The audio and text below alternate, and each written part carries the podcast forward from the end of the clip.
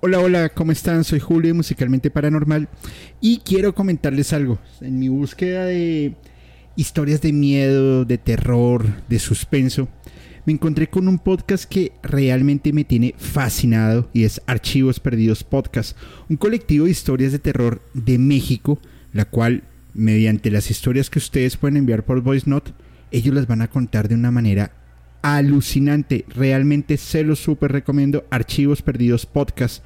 Y esto lo pueden escuchar en Spotify, Apple Podcast o cualquiera de sus plataformas de preferencia. Soy Julio Musicalmente Paranormal y les envío un abrazo.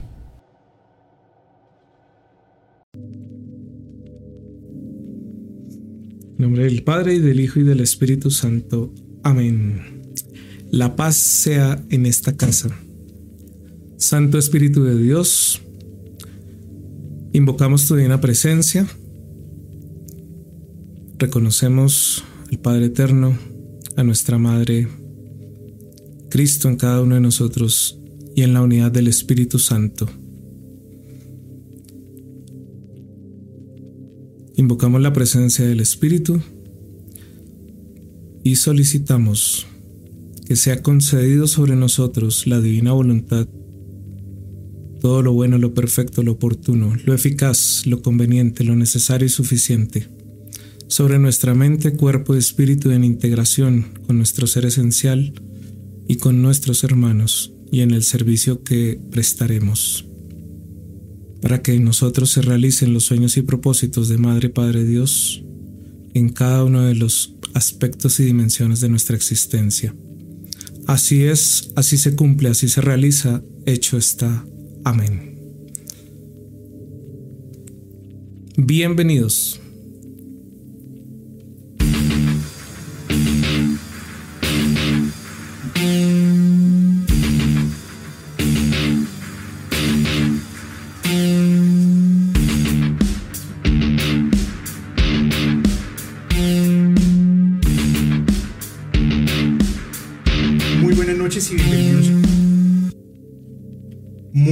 Noches y bienvenidos a un capítulo más de Musicalmente Paranormal. Hoy iniciamos diferente. Hoy iniciamos con una de las oraciones que se utilizan cuando se están haciendo los rituales del exorcismo y justamente ese tema vamos a hablar el día de hoy. Además con un invitadazo de lujo que tuve la oportunidad de conocer hace dos semanas en Paranoid Metal Radio, el padre Angelux, que la verdad nos ha abierto las puertas de su consultorio, nos va a contar un montón de experiencias, por supuesto vamos a hablar de música, les traigo historias, relatos, muestras. No lo he dicho, el capítulo de hoy va a estar buenísimo y nada, saludemos a nuestro invitado, padre. Muy buenas noches, ¿cómo ha estado? Bien, muy buenas noches para ustedes, todos los videntes de este espacio. Y pues qué bueno volvernos a encontrar para compartir y pasar un buen, un buen rato, ¿no? También y, y pues reconocer y conocer y recordar algunas cosas que llevamos también ya grabadas en nosotros. Claro que sí, padre. Antes de iniciar el, capítulo, eh, nos gustaría por favor que nos contara, ah, bueno, fuera del sacerdocio a qué se dedica, cómo, cómo ha llegado este tema, a, su vida. Y poco a poco nos vamos a ir introduciendo para que la comunidad lo, lo conozca. También entiendo que hace temas, algunas de terapias, eh, acupuntura, bueno, diferentes cosas. Y por supuesto, si alguien de la comunidad que esté interesado, pues que por favor lo, lo busque porque esto, esto también es para ayudarnos y poder crecer todos. Adelante, padre. Claro que sí. Pues bueno, yo en esta parte de lo espiritual desde niño he tenido experiencias, eh, veía entidades que llamamos hoy en día entidades, en ese tiempo eran sombras. Y a lo largo de la vida pues eh, se van presentando otros espacios donde ya voy entendiendo un poco más eh, de qué se trata esto en mi vida.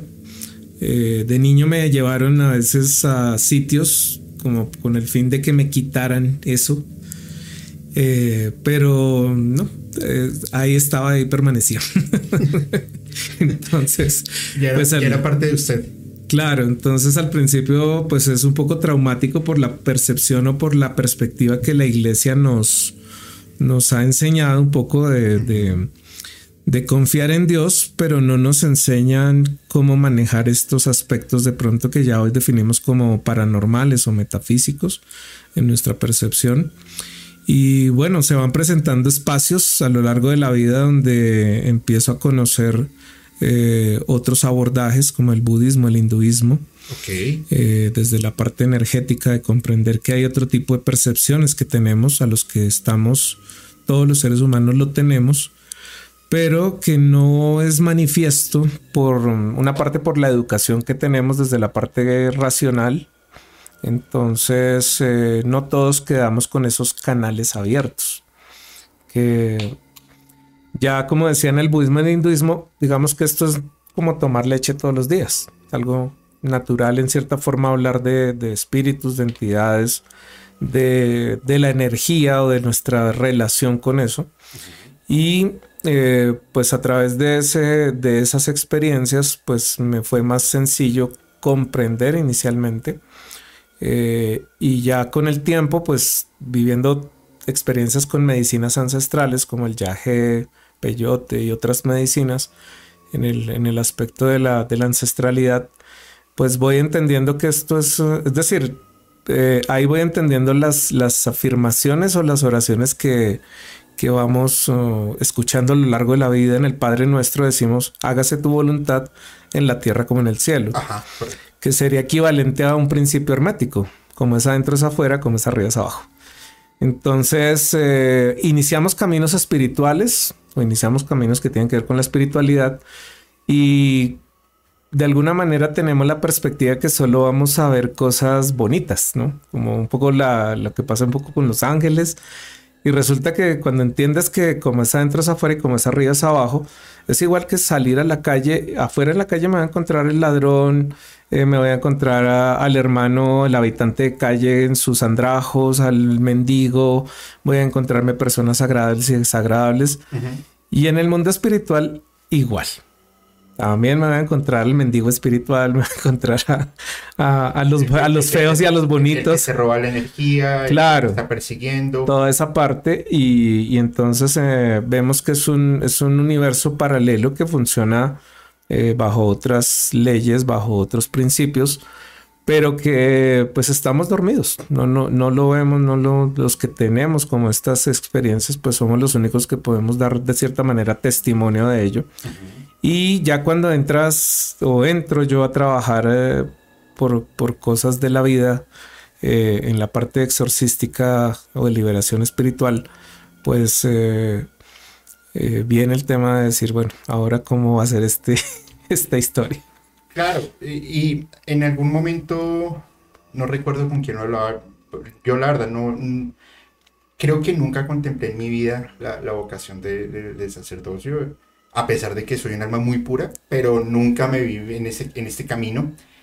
Sin embargo, yo decía que la información que tú recibes al momento en que estás haciendo tus estudios, al momento en que empiezas a hacer ya tu trabajo, al momento en que empiezas a acercarte a la comunidad, como, según los mandatos, es un, está la cantidad de información que yo creo que uno empieza, pues claramente uno cambia su perspectiva pero uno ya entiende que no solamente hace parte de este mundo físico, terrenal, sino también empieza a ser partícipe de un, de un, de un eh, mundo espiritual y que esa cercanía con Dios, al final lo que está abriendo es como, como desarrollando más bien ese lado sensible en el que ya podemos empezar a, a, percibir cosas que otras personas naturalmente no, no verían.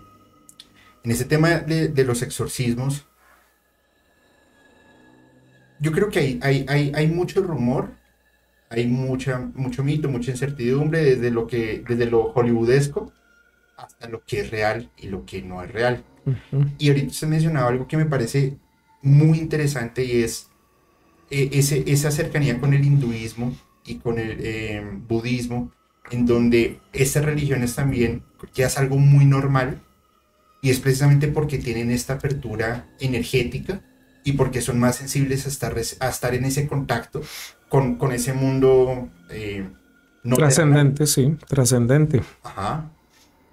Ok, pues muy interesante. Eh, Padre, ¿en qué red social lo pueden encontrar? Si tiene una red social, por supuesto, y, Mm. y que lo puedan seguir, buscan su trabajo, por supuesto. Pues el, me encuentran como Padre Angelus Ok, en Instagram, en Facebook, en YouTube. Tengo canal también ahí.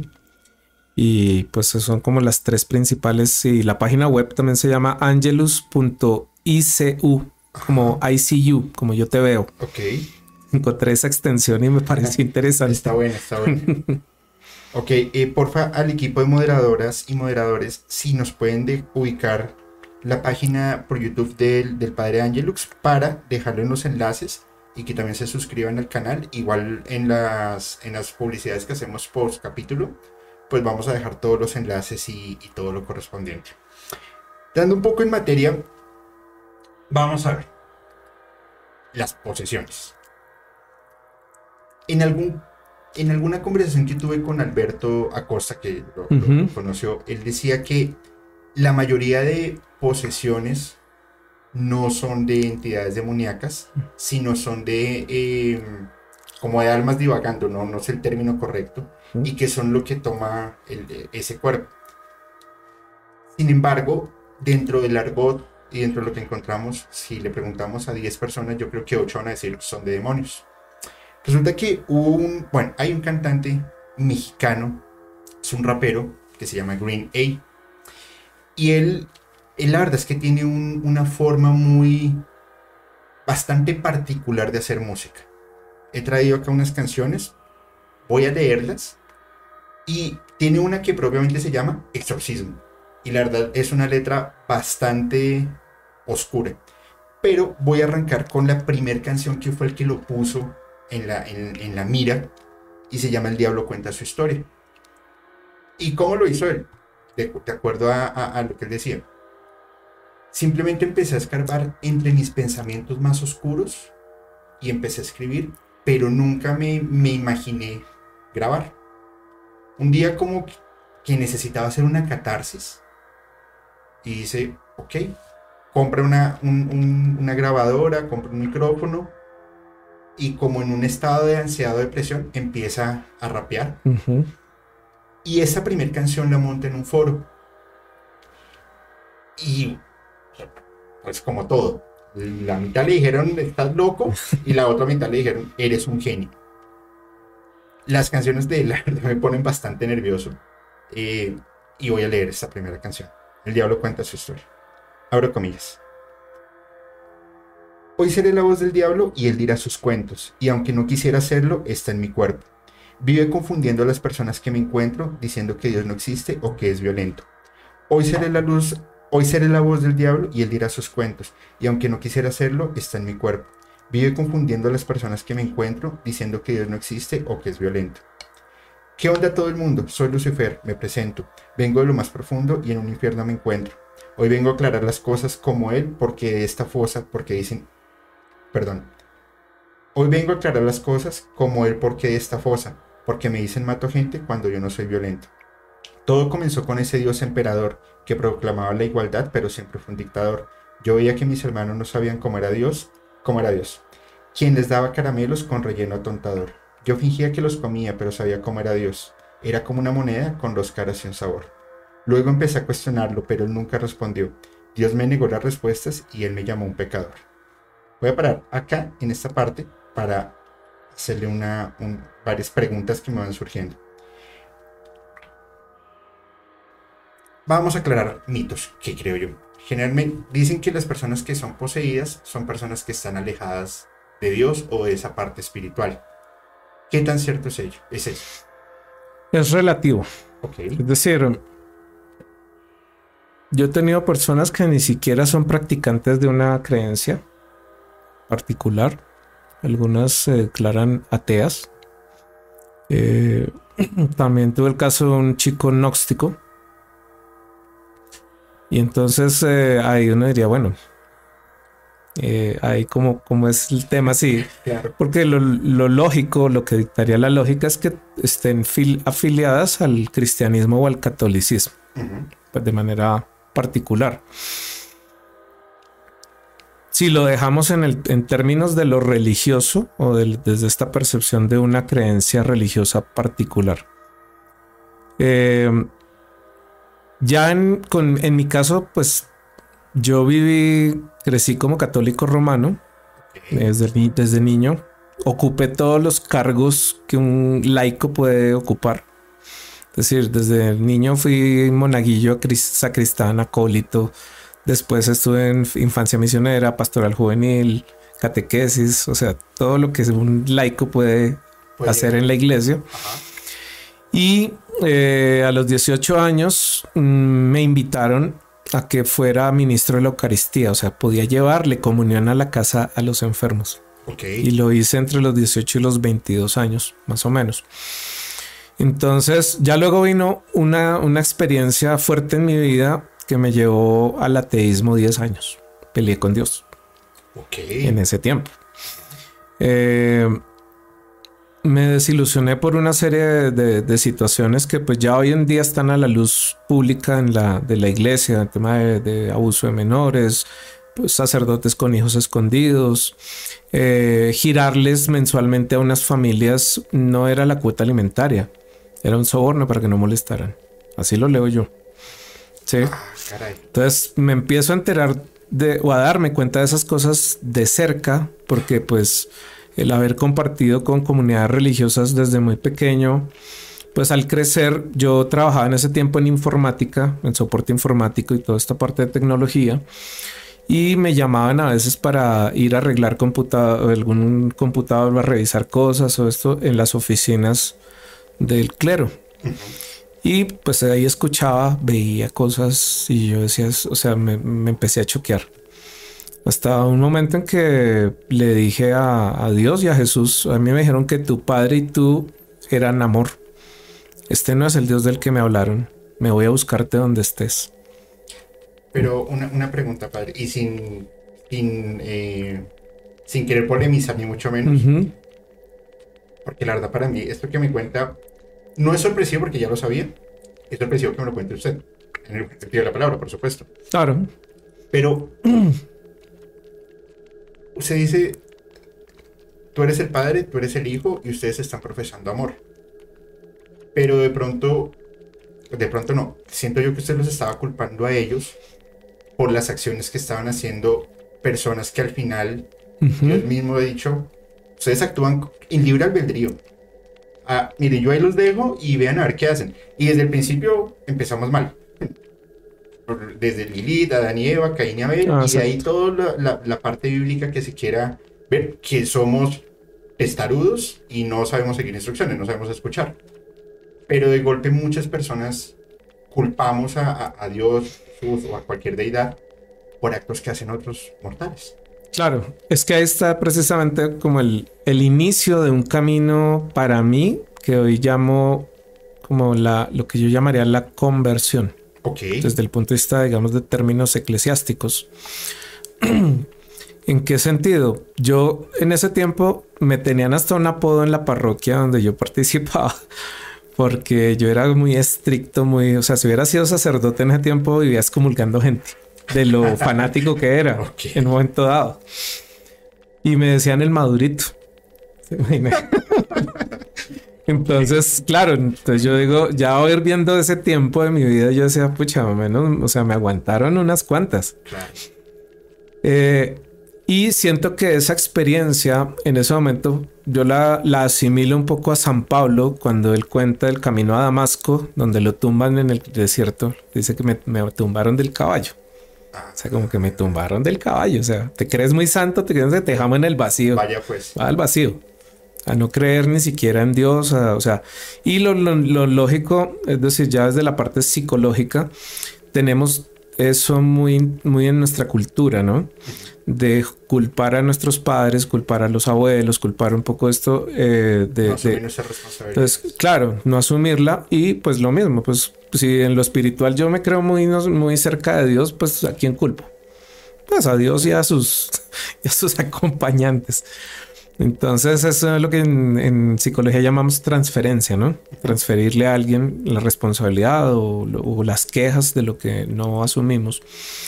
Y esos fueron 10 años. En ese proceso de, no estar conectado con temas de, la iglesia. Eh, igual la gente me buscaba para hablar, para contar, o sea, eso ha sido una constante en mi vida, como la consejería. La diferencia es que ya no los mandaba a misa ni a rezar. Y ya no les hablaba del pecado y ya no les hablaba. o sea, cambió mi discurso eh, en ese momento. Pasan esos 10 años y un amigo sabía que me gustaba mucho la cultura budista eh, o toda la cultura oriental en cuanto al, al, código, el buchido, el samurái, bueno, toda esa disciplina eh, de, de, vida, el honor. y venía un, venía un monje tibetano de la tradición chamánica del Tíbet, la tradición Bon, a un retiro. Y ahí con este monje, una mañana que salí a caminar, me lo encontré. Y él venía de meditar seguramente. Y nos pusimos a hablar hasta las, como de las cinco y media, tal vez hasta las ocho de la mañana que llamaron al desayuno. Tuve como ese espacio de hablar con él. Y, le preguntaba si, si era importante una creencia religiosa en particular o pertenecer a una religión o esto. Él me, me dijo unas palabras muy sencillas. Me dijo, mira, tú eres parte de una familia que seguramente trae una tradición y tú la heredas como parte del combo. Eh, eso tienes varias formas de vivirlo. Eh, me mencionó tres. Me dijo, una forma es la de la gran mayoría que asisten a los rituales, de acuerdo a su, a su tradición familiar, pero van porque Dios los va a castigar. Dios te está mirando. Dios te va a contar cuántas misas fuiste. Sí. Sea, no, vas por, no vas por convicción. Sino por obligación. Exacto. Exacto, vas por obligación. como cuando le decían a uno de pequeño, vamos los domingos a misa sí o sí. Exacto. Entonces, dice, la gran mayoría de personas no son el cristianismo, el catolicismo, sino en, el budismo. En todas pasa igual. de, como tengo que cumplir unos mandamientos, unos requisitos para aspirar a ir al, al, cielo o al nirvana o ¿sí? de, de acuerdo a cada creencia. Esa es una forma. La otra forma es no practicar. También pues te recibes los sacramentos, en el caso del cristianismo. Pero hasta ahí. Y hasta ahí. No, nada de ir a misa, no, no. Y la tercera forma que él me habló fue, si tú consideras que esa organización, esa institución que está conformada por seres humanos, tú reconoces que hay cosas en las que tú crees que puedes aportar para que mejoren, no se puede desde afuera. No me dijo nada más el cambio tiene que ser desde adentro. Desde adentro. Pero empezando por tu adentro. Sí. Sí, no, por, supuesto, porque. Y, vuelvo y digo, y cuando usted se decepciona de, de, este clero, de la iglesia, de lo, de lo que usted. se cayó el, el, castillo de naipes, mejor dicho. Ahí hay una decepción total. Pero creo que cuando usted encuentra nuevamente esa vocación, sabe que el cambio viene desde adentro y que lo puede hacer apoyado ya en, una, en unas ideas y en, en, una teología que ya tiene fundada y que sabe que la puede hacer andar. Y claro. Las personas. Sí, ahí, pues, eh, decir, me salté un pedacito que fue a los 18 años cuando yo terminé la secundaria, yo ya tenía todo listo para entrar al seminario mayor. Ok, ¿a, ser sacerdote. Ah. Sí con una comunidad religiosa, que eran los salvatorianos, con quienes yo tengo, pues desde niño tengo relación con ellos. Y yo ya tenía claro que entraba, terminaba bachillerato y entraba de una vez al seminario a ser sacerdote. Pero en ese diciembre me enamoré. Y mi orientador vocacional, un sacerdote que me habían asignado, eh, él tenía una condición particular y es que él, él había sido casado ya era viudo, sus hijos ya eran mayores de edad y en ese tiempo me entero que la iglesia en esas condiciones acepta hombres maduros que ya no tienen responsabilidad sobre sus hijos y se llaman vocaciones tardías y les dan formación sacerdotal y pueden ser sacerdotes. Y este y él tenía esa condición. Cuando yo le hablé de que me había enamorado, que estaba un mes de entrar al seminario, me dice, "Tranquilo, Ángel, estás muy joven, yo prefiero que tú vivas tu vida, conozcas lo que es la vida normal.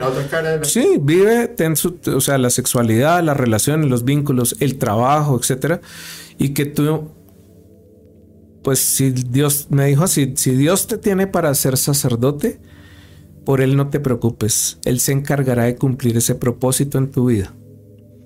¿Sí?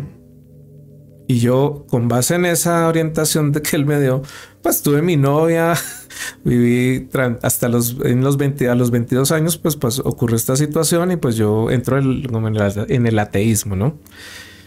Y bueno, pasan esos 10 años, vivo esta experiencia con este monje budista.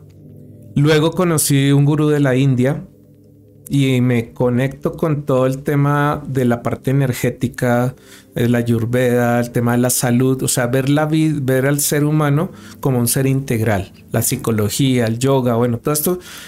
Y pues como no estaba en el contexto de la iglesia, porque de una u otra forma la iglesia también nos ha enseñado un poco que es que el yoga, que ya hay demonios, que todas estas, que los asanas, que no sé qué, todo eso que no se conoce, usualmente nos, nos daban una connotación negativa de esto y que era mejor no acercarse a ellos o a esas creencias o leer de esas cosas. pues, pues, yo en ese momento digamos que estaba eh, suelto.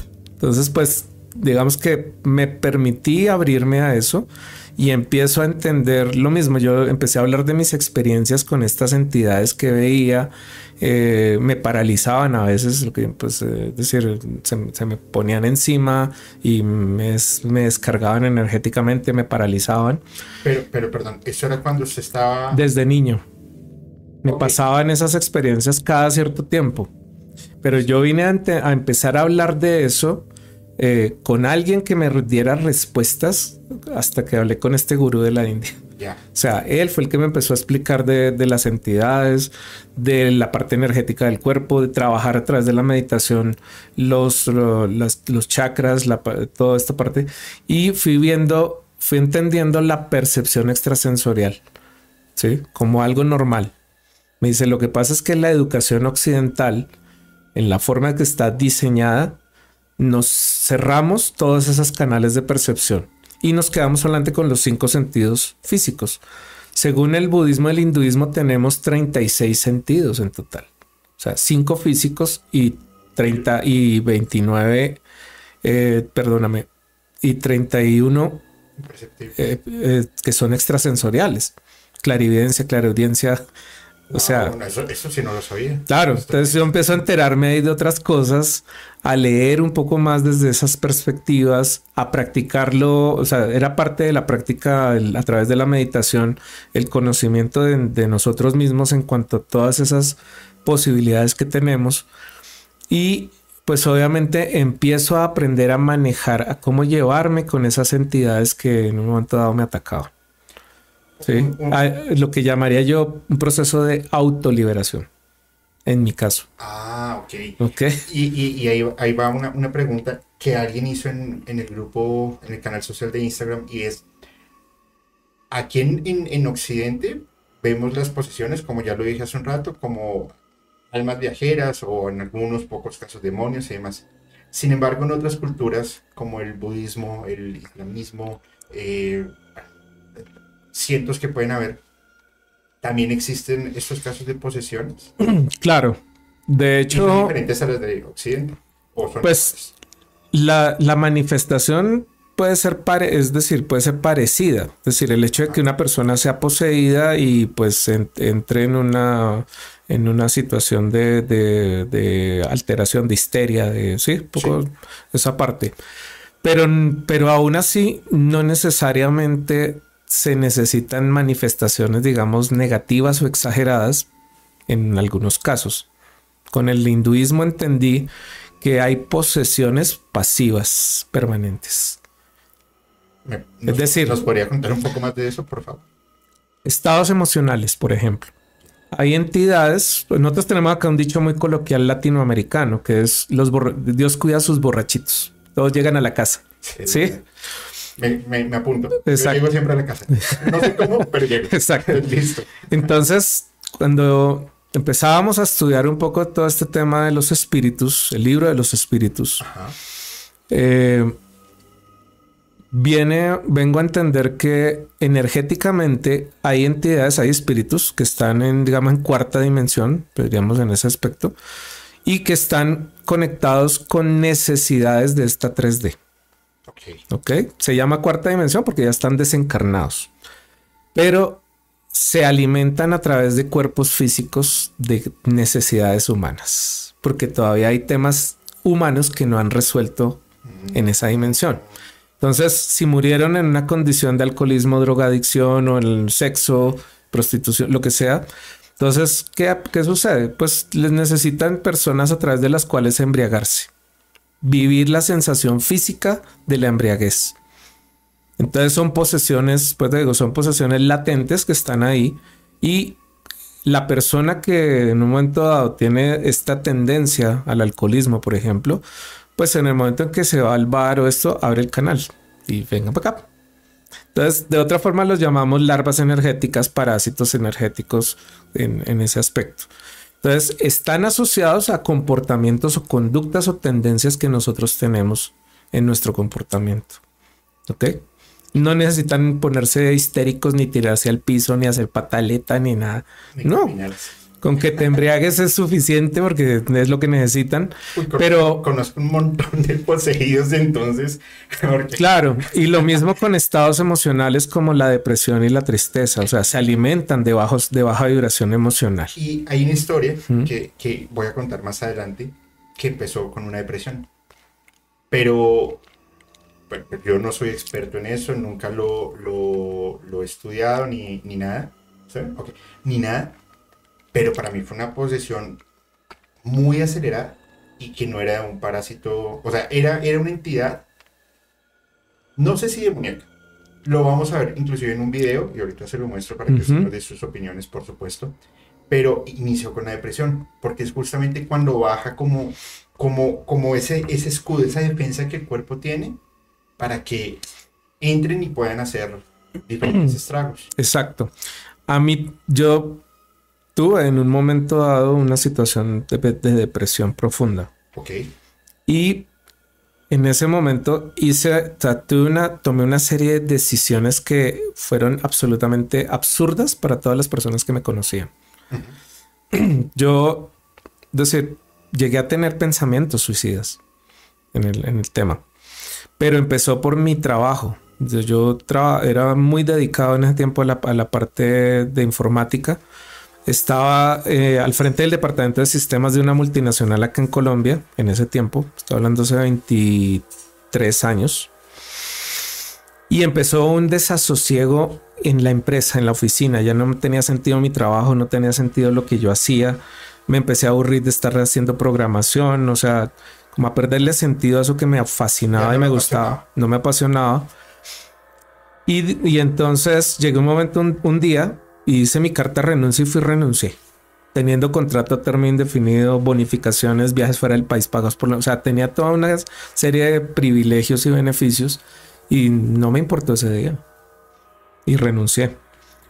Después, o sea, terminé con la pareja que tenía, me, con los amigos, o sea, me encerré seis meses en mi habitación en la casa, le pegué bolsas negras a las ventanas para que no entrara cinco de luz, o sea, en el hueco de, la situación.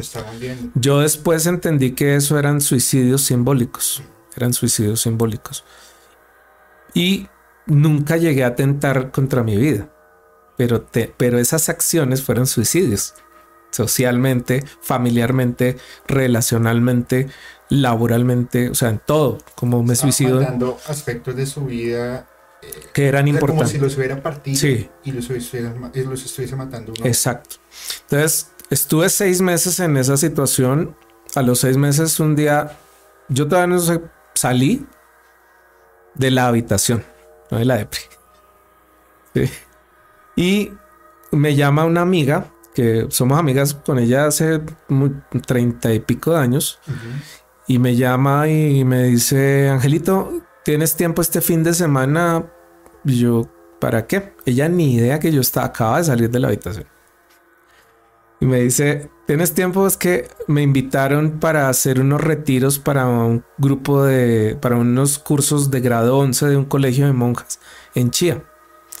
Y pues yo quiero ir contigo. ¿me ayudas? Imagínate. Y yo peleado con Dios. No, y más allá, y más allá de peleado con Dios, en ese estado en de ese, claro. en donde si, si, si conservaba un poquito de fe, era un milagro. Por eso, o sea, estaba todo en, en- en- digamos, en, en nulidad, en contra. Yo le dije a ella, pues sí, listo, no sé qué, pues yo, es decir, yo lo vi de una forma muy práctica y muy superficial. El discurso me lo sé. Sí, las actividades nosotros pues hacíamos dinámica todo, también me lo sé. Voy a tener comida gratis, dormida gratis, por la noche hacemos fogata y pues chévere. Yo, yo en, yo en plan relax. Sí. Cuando llegamos con ella al sitio, eh, me presentaron a un sacerdote que era el, que coordinaba con las monjitas la actividad ese fin de semana. Y eh, desayunamos todo y él me dice, pues yo no pensaba ni entrar a la charla de él en la apatía que estaba en ese momento, ¿no? Sí, no, no, no, no pensaba No ni entrar. No, yo me quedo, pues va a tener tres horas de charla, entonces yo me quedo por acá paseando en el parque o en la, en la zona verde. Sí. Y le falló algo en el computador y pues Pili, ay no, que Angelito sabe de eso y no sé qué. Y pues el padre Ángel, Ángel, ¿me puedes ayudar aquí? Que yo me fui a- a revisar el tema. Le arreglé y me dice, mijito, su merced me puede ayudar. Y yo, ¿qué necesita, padre? Entonces me dice, ¿me ayudas a pasar las diapositivas? o sea, ahí te figuro. Que estar ahí. Claro. Y él llega y me, o sea, empieza la charla y nos hizo chillar con la charla. O sea, no- a mí me conmovió. Le llegó el mensaje. Sí.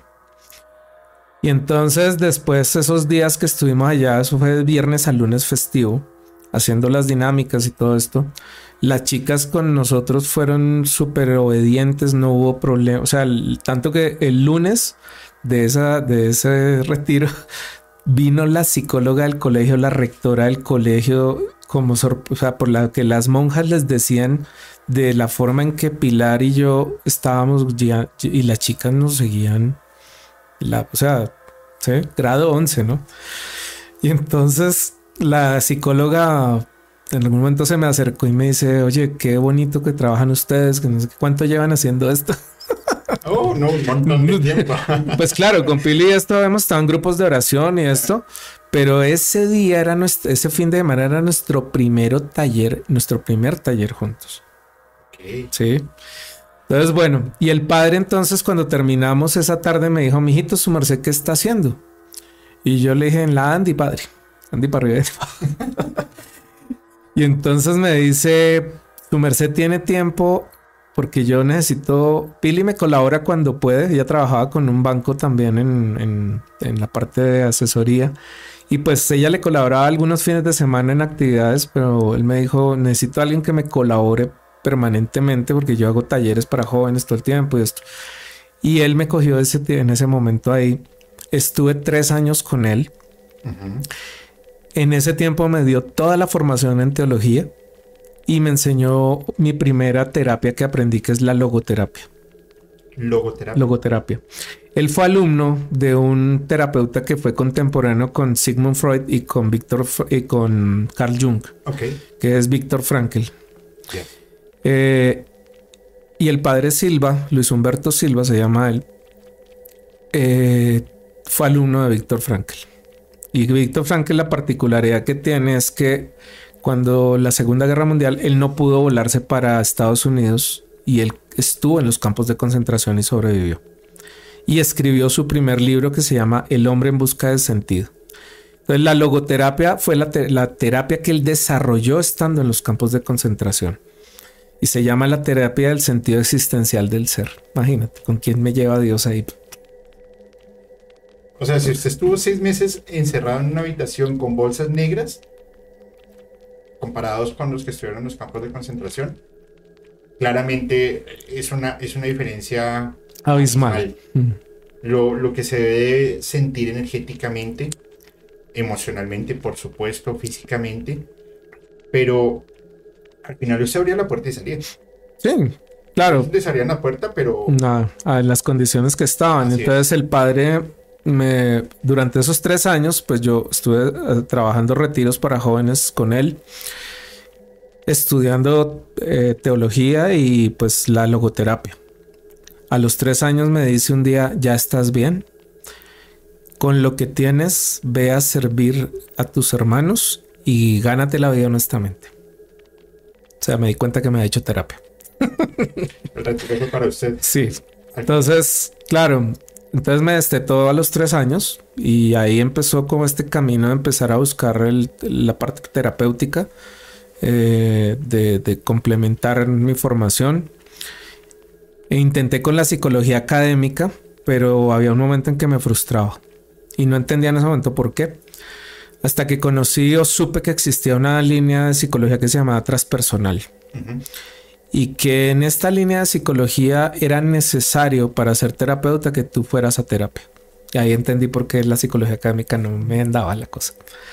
Entonces, una cosa es aprenderte los protocolos de intervención de determinadas situaciones y otra muy diferente es que tú vayas a terapia a trabajar tus temas, porque eso te da autoridad moral para sentarte con tus hermanos. Por supuesto. y ahí entendí un mensaje de Jesús un llamado de atención que le hizo a los sacerdotes de los levitas.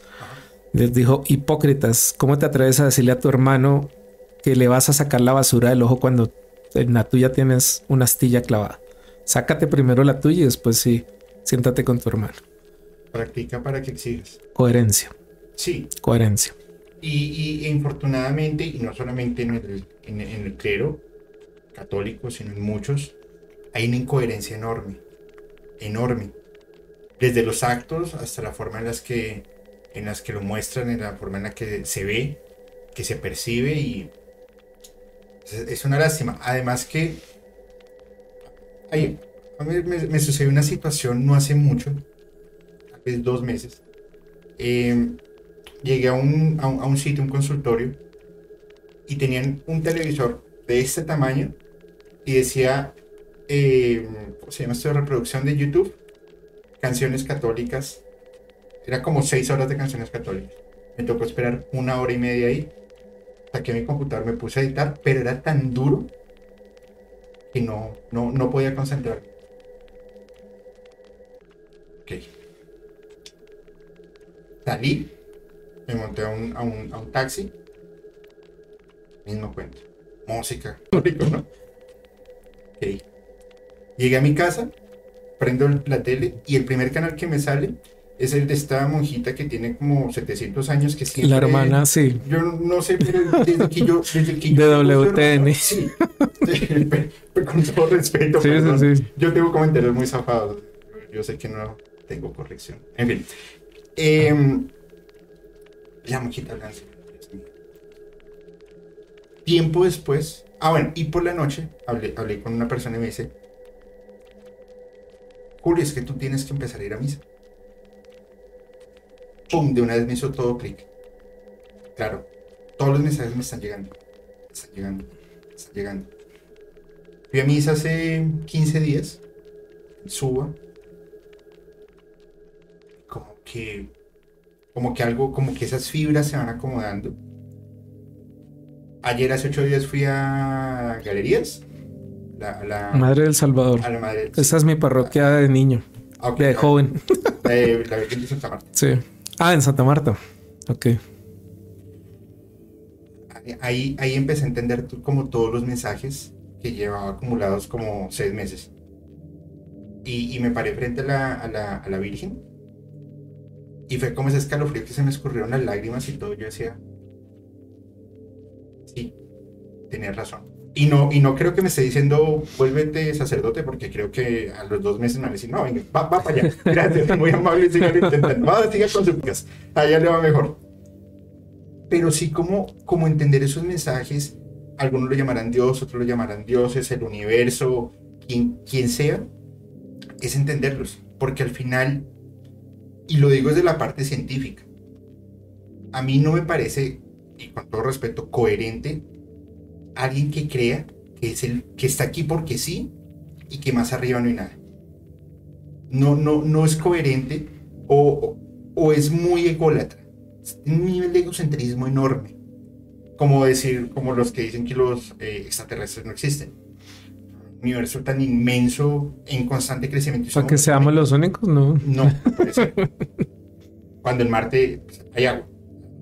Entonces hay eh, organismos unicelulares, pues ahí empezó la evolución. Listo. Al final se combinan muchos factores, pero yo creo que el estar atentos a lo que el universo nos está indicando es en donde uno empieza a encontrar la, la, la vocación o esa misión de vida. En este caso, pues, el, el, el, el, sacerdocio, en mi caso supongo yo que la comunicación y el también ayudar. Y que en este camino, creo que, bueno, creo, no estoy seguro, de las cosas más bonitas que me ha sucedido desde que estoy haciendo este, este podcast, es ayudar a personas. Y hay un montón de comentarios que dicen, sufro de depresión, sufro de ansiedad, eh, tengo problemas en casa, pero con ustedes he logrado encontrar un escape. Qué bonito, estamos ayudando a alguien. Y, se, vuelve, se vuelve placentero. Y además que esto es un trabajo bien complicado. Tenemos una hora aquí montando, más la investigación, más que todo funcione, más que esto se dañó, otra vez vuelve a empezar. Eso. Pero uno empieza a hacerlo con mucho gusto. Y yo me imagino que dentro de la vida del sacerdocio es exactamente lo mismo empieza a encontrar muchos altibajos, muchas frustraciones, muchas trabas. En su caso se aleja 10 años de, de, la vocación. al principio, claro, al principio es muy... Es decir, al principio es mirarse uno mismo. Claro. Y empezar a revisar lo que hay que sanar, lo que hay que resignificar en el camino. Y me quedaba, es decir, me quedó muy grabado eh, palabras de Facundo Cabral, que yo pues lo seguía en sus conciertos y en sus prédicas. Una en particular de donde él habla con la Madre Teresa y deja un testimonio de cuando muere su esposa y su hija, ¿no? Él iba con Krishnamurti, un gurú, un sabio de la India, para em, Nueva York. Y el avión en que ellos debían ir encontrarse con la esposa y la hija.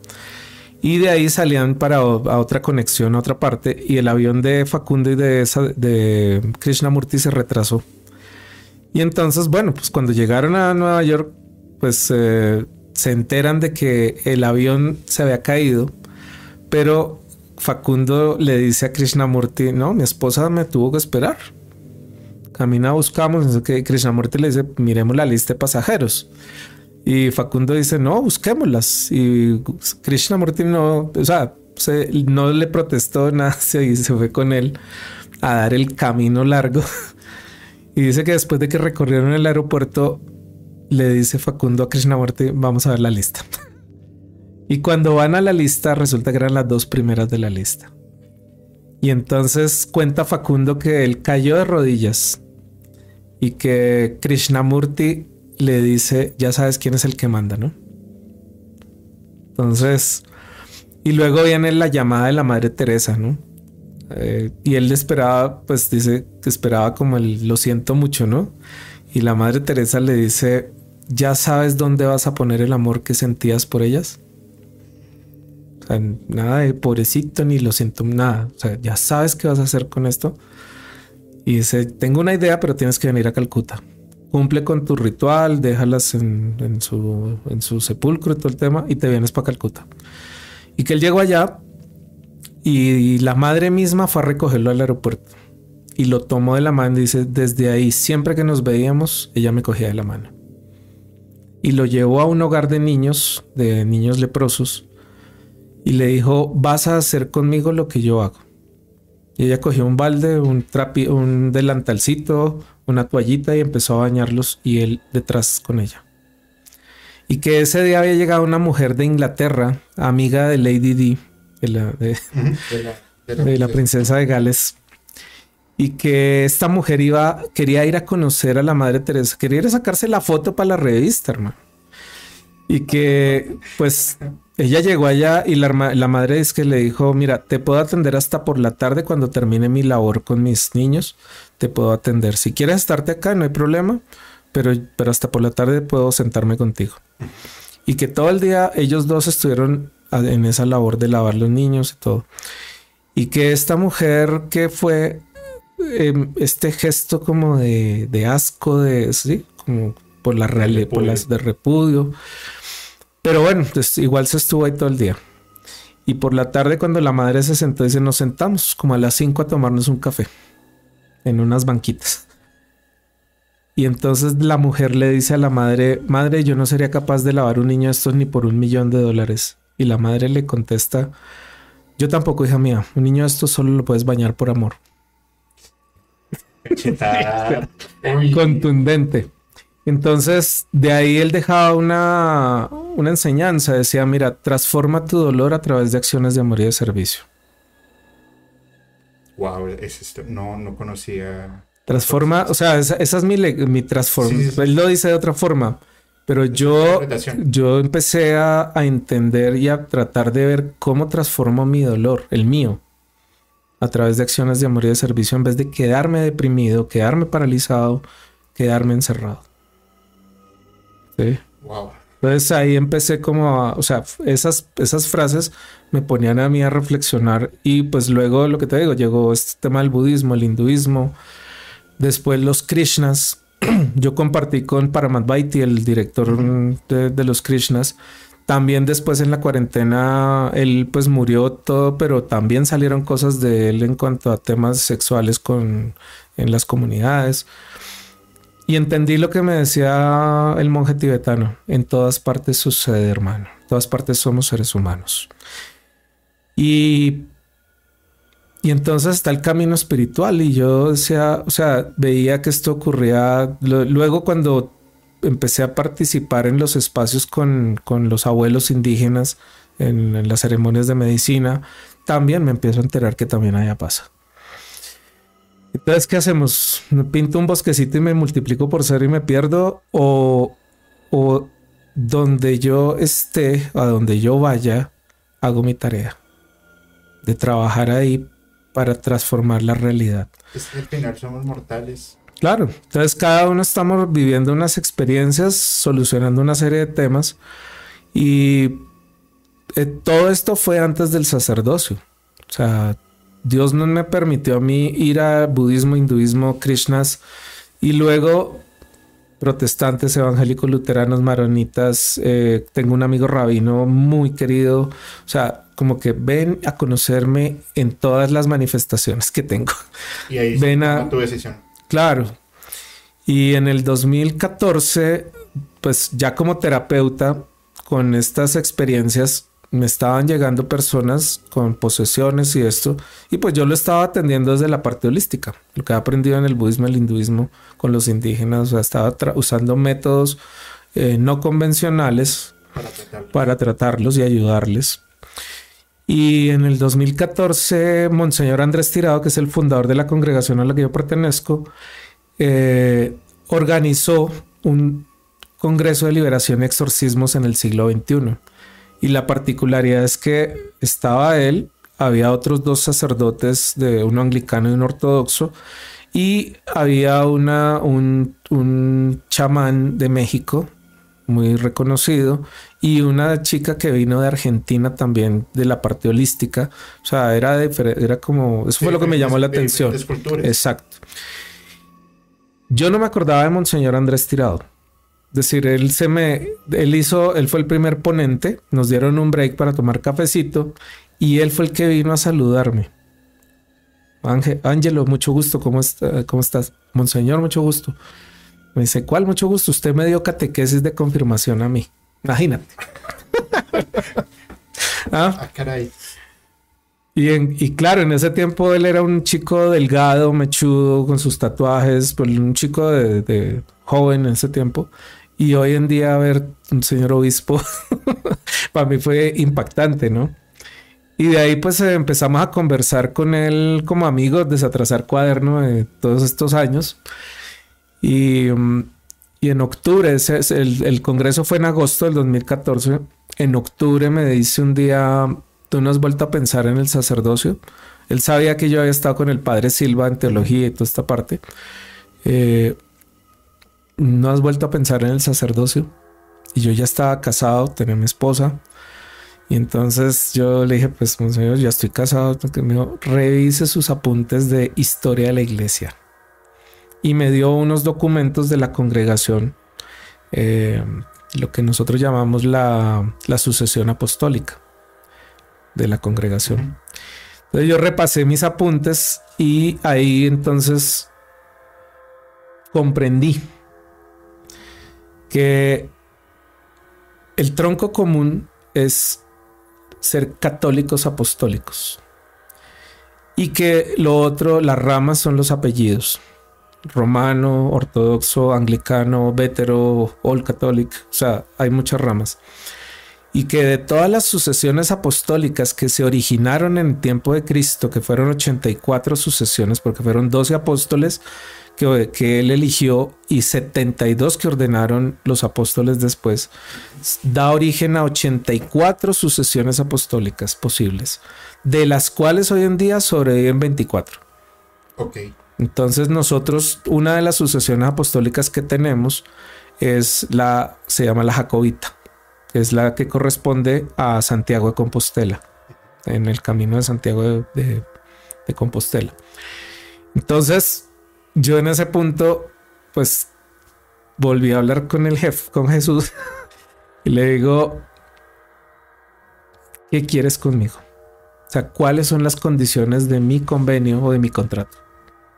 ¿para qué quieres que yo esté acá? Porque todo esto que yo vivo con, yo tengo amigos budistas, o sea, en todas estas creencias, y yo le, y yo ya entendí en tus propias palabras que mi padre no quiere sacrificios. Dijo Jesús. Entonces yo no voy a sacrificar absolutamente nada de lo que estoy haciendo. Y se lo dije a Monseñor. Su merced sabe todo lo que pues, ya le había contado en esos tres meses, todo lo que yo hacía con quién me la pasaba, a dónde iba, en qué, en a qué me dedicaba. Y, eh, y Monseñor me responde, es que precisamente eso es lo que me parece importante de ti y que hace falta en la iglesia.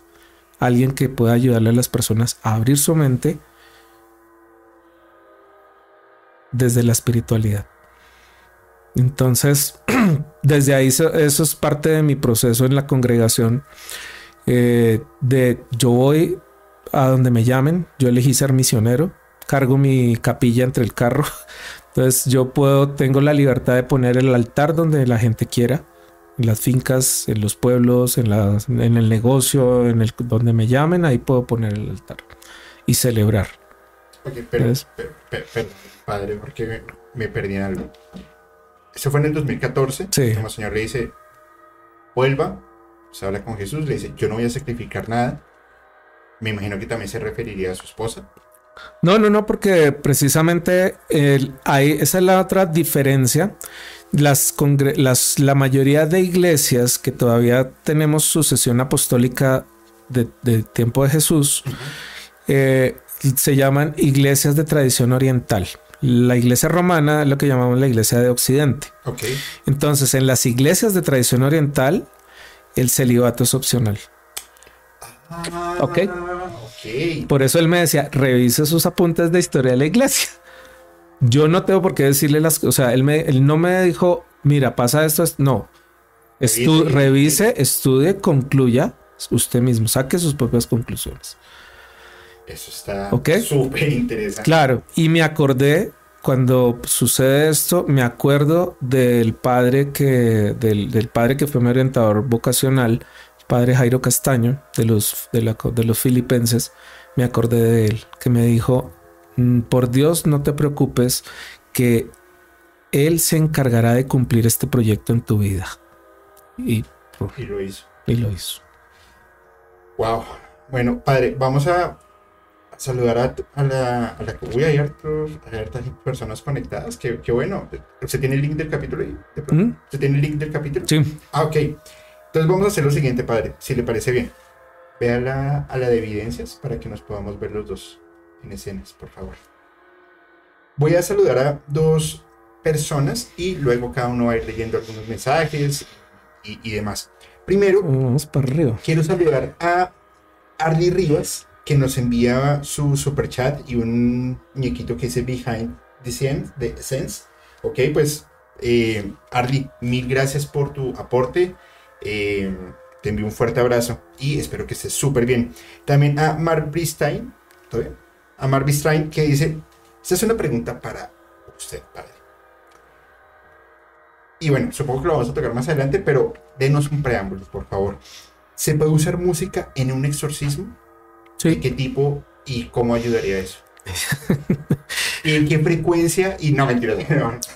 Pues es decir, yo puedo hablar ahorita de una experiencia reciente, el fin de semana pasado, eh, en una ceremonia de medicina, en que pues ahí vivimos la experiencia con una persona que fue necesario hacer el exorcismo durante la ceremonia, ahí directamente. No lo va a contar más adelante. Entonces había, no, pues igual. Ok. Es decir, había músicos de, pues con música tradicional eh, de medicina indígena y ahí sí, ahí se hizo la, el, decir, ahí pues eh, se intervino, yo colaboré con ellos también para hacer el, ritual, pues el, un ritual, pues te digo, no es el ritual convencional, pero, pero ahí es de la experiencia más reciente que tengo. Y, la, y el tema con esta persona fue que él canalizó todo lo que las otras personas que estaban en la ceremonia no podían, o sea, sus secretos, sus mentiras, o sea, el hombre no entendía, decía, ¿de quién son todas estas voces? Él gritaba, ¿de quién es todas estas voces? Y decía cosas y decía cosas y eso. Ya después que, se, que, él ya se, se tranquilizó y logramos el proceso, en la mañana hablando con las personas empezó a surgir el testimonio de que eh, él estaba diciendo lo que los otros les daba miedo decir de su verdad, sus secretos, sus cosas ocultas. y fue muy fuerte. Él no, entendía. Él no entendía. Estar escuchando. Claro. Simultáneamente. 15, 20, 100 voces Simultáneamente. sin entender los mensajes. Él simplemente era el canal por el que salía todo eso. Todo eso. Entonces, esas, es decir, eh, esas experiencias claro, cuando tú las ves a veces por primera vez, en los inicios impactan mucho, pero luego viene el tema de decir, ok, yo siempre le digo a él, bueno, aquí que me corresponde, hágame el favor y me sopla que ¿Qué hay que hacer? ¿Qué hay que hacer? O la invocación al Espíritu Santo, de pon en mí la, plegaria que nosotros hacemos en la tradición católica de, pues que Jesús decía, no, te, no tendrás que preocuparte, el Espíritu pondrá las palabras en tu boca. ¿sí? Él inspirará en ti la acción correspondiente, lo que corresponda. Por eso la plegaria que hice al principio se trata de eso. Concede sobre nosotros tu divina voluntad. Todo lo bueno, lo perfecto, lo oportuno, lo eficaz, lo conveniente, lo necesario y lo suficiente. Concédelo tú. Yo soy tu instrumento. Yo no.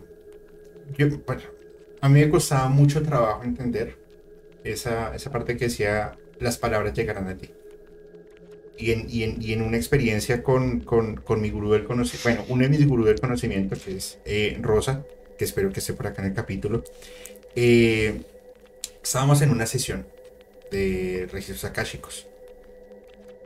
Y hubo un momento en que quedamos totalmente bloqueados. No, no podíamos avanzar. Y en ese momento eh, ella, ella intentó hacer una oración y no, o sea, como que se le bloqueaban las palabras también. Yo le dije, para. Y déjame intentar algo.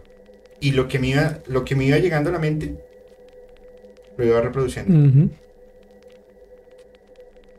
Nos destrabamos completamente. Y dije, sí, sí es cierto. Ahora sí, ya. Ahora sí. Te, te, compro el cuento, toma tus dos mil dólares. Listo, ya. Pero fue tremenda experiencia. Un saludo también a Ana Karen, Ana Karen Ramos Antillano, que nos envía su, su super chat. Ana Karen te envía un abrazo enorme. Qué bonita la manera en la que habla el padre Ángelus. Se ve que es una persona muy agradable. Saludos para ambos. Julio, gracias. el capítulo. Gracias, gracias.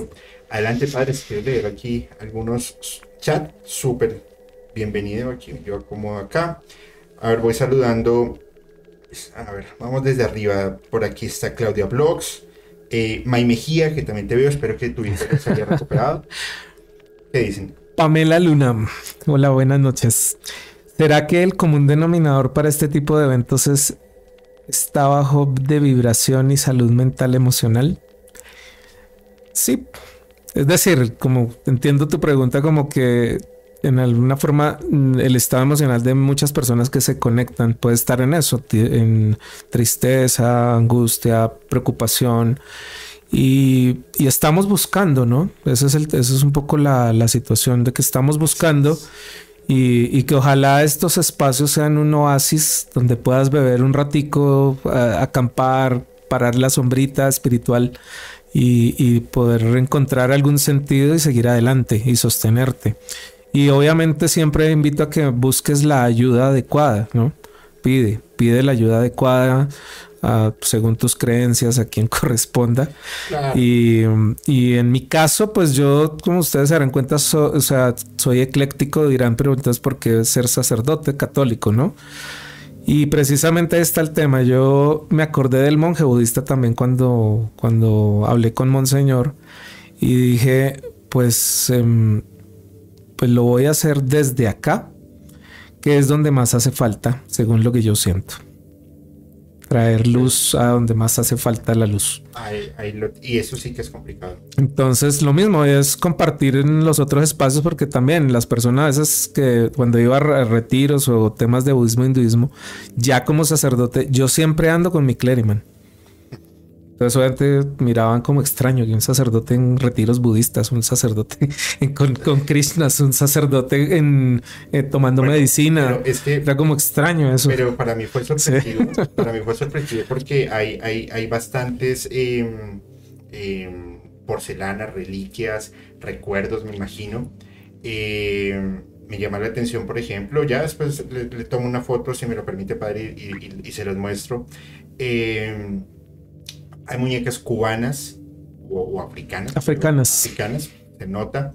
Hay em, eh, José Gregorio, está, hay una calavera, hay temas egipcios, ahí también logro ver, hay arcángeles, hay plumas, uy, hay tequila. Hay, una campana tibetana. qué bonito, y, lo digo no en el sentido de, de ser lambón porque no tengo ninguna intención ni mucho menos, Qué bonito encontrar personas que tengan tantos conocimientos de diferentes culturas y que con base a ello puedan generar un, un criterio propio, decir, es que esto es así porque ya sé que es así, porque lo he podido comprobar. Igual el conocimiento es infinito, pero, pero qué bueno. Mis respetos. Pues ahí hay un, decir, es, ha sido parte del camino. Todo lo que yo tengo acá en el consultorio son regalos que he recibido en estos 13 años de este, de este, como de todo este proceso de vida. Y, y yo le, le, hago el chiste a veces a, personas que vienen, son católicas, así muy fundamentalistas todavía, y obviamente se choquean, ¿no? ¿Cómo convive todo esto así? Yo le digo, nunca los he encontrado peleando, ninguno roto, ni quebrado. Eh, y en los caminos de la medicina indígena, en los caminos de medicina ancestral, pues hay muchas personas que, tienen eh, su raye con la iglesia o con este tema del, catolicismo sobre todo. Y entonces lo paradójico es que cuando ya entramos a compartir en la medicina y esto, empiezan a acercarse a hablar conmigo. ¿sí? A compartirme lo que les sucede, lo que, les, lo que los distancia. Y yo les digo, mira, la, mi proceso de vida ha sido poder encontrar la forma de poder vivir en paz con todos, con todo. Y entonces eso implica que empiece a difundir el tema de que podemos estar en paz, las medicinas ancestrales puedan convivir en paz con las creencias religiosas, con o sea, poder convivir en paz. Para que estas medicinas, nosotros hablamos de que nosotros hablamos hoy en día de hombres y mujeres medicina. Ok, pues una muy buena medicina es la que sirve en cualquier parte. Entonces, estás en paz con todas las otras medicinas, porque yo me he encontrado en los caminos el fundamentalismo también, o sea, budistas que es peligroso ir a lo católico, hablar con los católicos, eh, gente de la medicina también, o sea, se arraigan también. Entonces, ¿Cuál es la diferencia con la iglesia católica? Con lo que criticamos a veces, si al participar de estos espacios holísticos, transpersonales, eh, ancestrales, nos volvemos igual de fundamentalistas. sí. y, estamos, predicando y excomulgamos entonces también a los de no, hasta que todas las medicinas, les digo siempre eso, hasta que todas las medicinas no estén en paz, la tarea no ha terminado. ¿Sí? El que piensa, el que sienta, el que se expresa y el que hace diferente a ti, que tú puedas convivir en paz con él, donde sea. Muy bien. Ese mensaje me parece muy bonito y es directamente para usted. Y es de Andrea Rodríguez. Hola padre, llevo 28 años peleada con Dios. Lo escucho y es valorable, su experiencia. Porque pasó, está pasando por esa misma situación que usted ya pasó, pero que al final, eso que está sucediendo en tu vida, no sé, la que sea, en algún momento vas a encontrar la, respuesta. Eh, me parece, parece interesantísimo. Por favor, padre, otro comentario y seguimos con, con la canción, si está de acuerdo conmigo. A ver.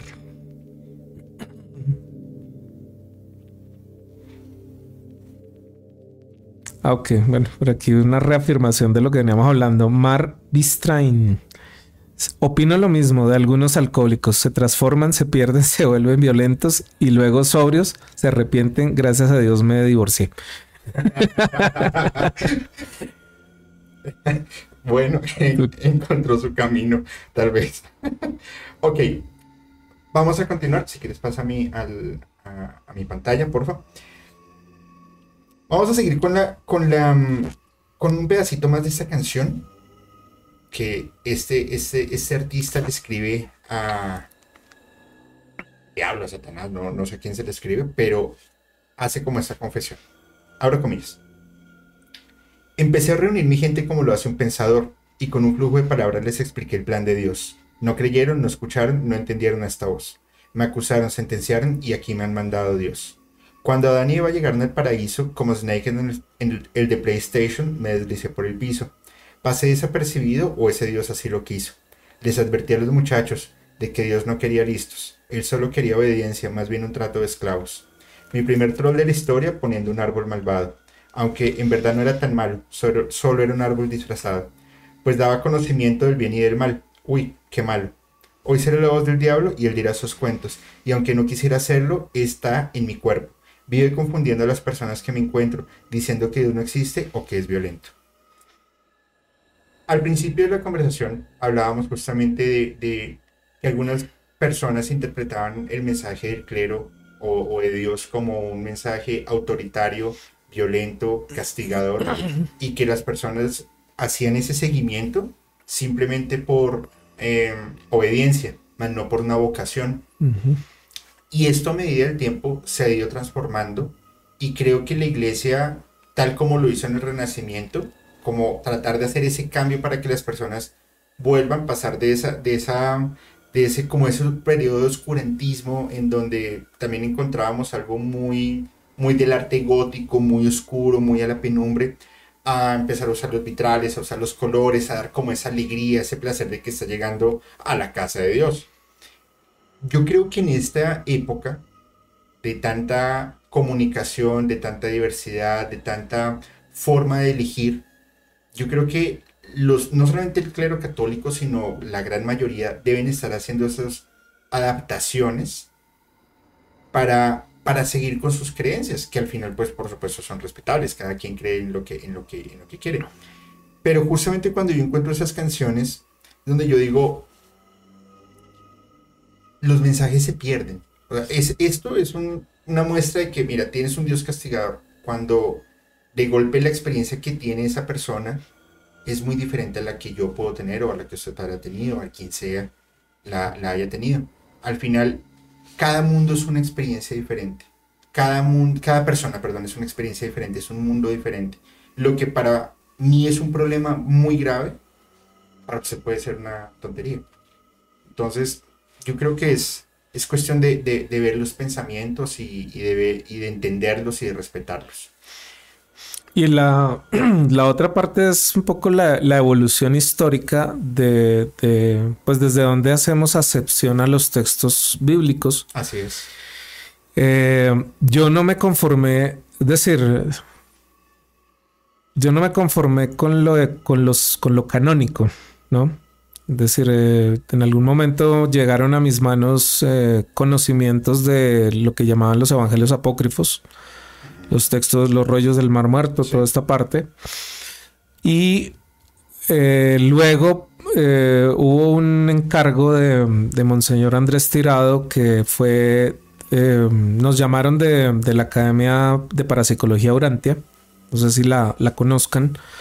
Eh, es una academia de formación en parapsicología, en todo el tema de parapsicología y metafísica e investigación paranormal, que la dirigen dos hermosos y grandes amigos hoy en día que eh, trabajan en, pues los, fueron conocidos por el programa de RCN, de ellos están aquí.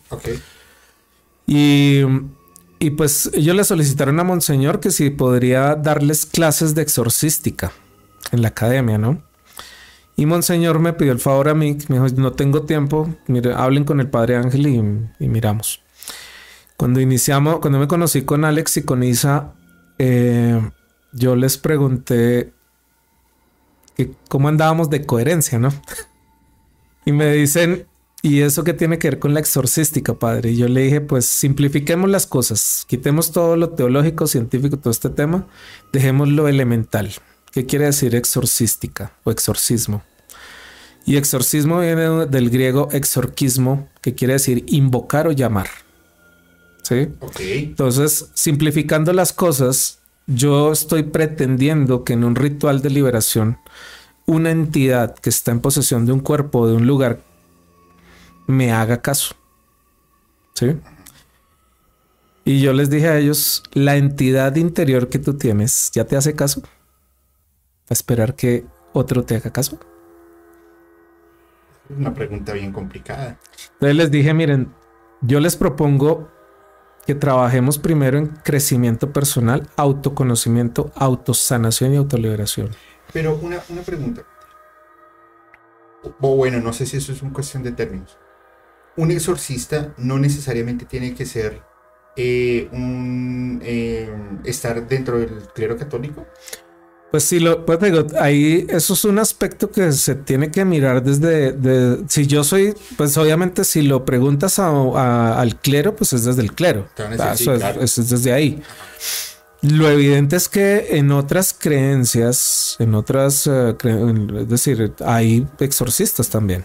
El budismo también tiene, el hinduismo tiene, eh, los musulmanes tienen, sí, los rabinos también. O sea, digamos, cada, cada, en cada creencia hay este tipo de fenomenología también. Entonces, pues es como un poco, hay, hay unos sectarismos también muy, mm, muy fuertes eh, que se manifiestan incluso entre personas de la misma creencia. Es decir, en nuestra cultura hoy en día se ha mermado un poco, por ejemplo, este aspecto de que el clero romano nos llame curas falsos a los que seamos de otra línea católica, ¿sí? Porque no somos romanos. Y entonces, para ellos, las Eucaristías que celebramos, los sacramentos que celebramos son falsos, para ellos, ¿sí? Y entonces ese es el tema de que como que nosotros tenemos la marca registrada, la licencia exclusiva y los demás no. Pero qué curioso que un, mismo monseñor le haya dicho, venga para acá, no importa la condición, estudie, va a ver que usted es apto para esto. Y dentro de la misma iglesia, o el mismo clero, perdón, eh, empiecen... Pues hay ataques. Claro. Hay ataques. Lo que pasa es que ya hoy en día digamos que por la constitución del 91, nosotros, o sea, las, no solo los, los, que no somos romanos, sino también pues personas de diferentes creencias, pues tienen ya tenemos un respaldo desde la parte legal también a través del Ministerio de Interior y de Justicia, porque es, ellos son los que ahí está la división de asuntos religiosos y pues todos nosotros tenemos hoy en día la obligación de tener registro, personería jurídica en el Ministerio del Interior. Entonces ya hay una regulación legal sostenida en la Constitución de la libertad de cultos y normas internacionales que nos respaldan. Y eso pues ha ayudado a que se mermen estos ataques porque en algunos casos nos pasaba que entraban los sacerdotes romanos a los sitios donde estábamos reunidos con las personas ¿sí? Directamente. persecución. Claro, había como una persecución, un celo, nosotros llamamos un celo de, desde esta parte. Y pues ya nosotros sencillamente decimos, mire, algunos de ustedes que están acá saben que nosotros no somos romanos y toda la gente, sí, señor. ¿Sí? ¿Alguno de ustedes está aquí en contra de su voluntad? No, señor. No, señor. Entonces le, decíamos, eh, eh, yo les digo, hermano, como somos sacerdotes, eso también les arde a veces. digo, hermano, entonces si tú tienes alguna denuncia, consideras que yo o la congregación que represento está incurriendo en algún delito, debes presentar tu acusación legal en el Ministerio del Interior. ¿Sí? Y nosotros pues tendremos también el gusto de presentar la contrademanda por difamación y calumnia. Eso no, no es solamente una pelea eclesiástica, sino una pelea legal. Hoy en día puede, por eso te digo, no hay problema. Ya hemos tenido situaciones donde la congregación se man aquí en Colombia. Y, seguramente pasará en otros, en otros, lugares. En, la universalidad em, de los derechos, pero e, es que es raro. Raro no, no, no se me hace raro, la verdad. No conocemos nuestra historia, no conocemos lo que representamos, pero sí podemos exigir lo que no sabemos. Es, algo, es algo bastante curioso. Sí, entonces bueno, todo eso hace parte del proceso del camino espiritual hoy en día, en que las personas pues tienen la libertad de elegir cómo quieren vivir sus creencias, que decías ahorita, y, y, pues eso presenta a las diferentes iglesias o a las diferentes creencias unos desafíos, porque a mí me parece muy sano que ya la gente no pasa entero. O sea, una cosa era que éramos muy crédulos antes, pues que lo dijo el padre, lo dijo el cura, lo dijo tal persona, y nos quedábamos como crédulos. Y yo le digo a las personas, a mí me interesa compartir y formar creyentes.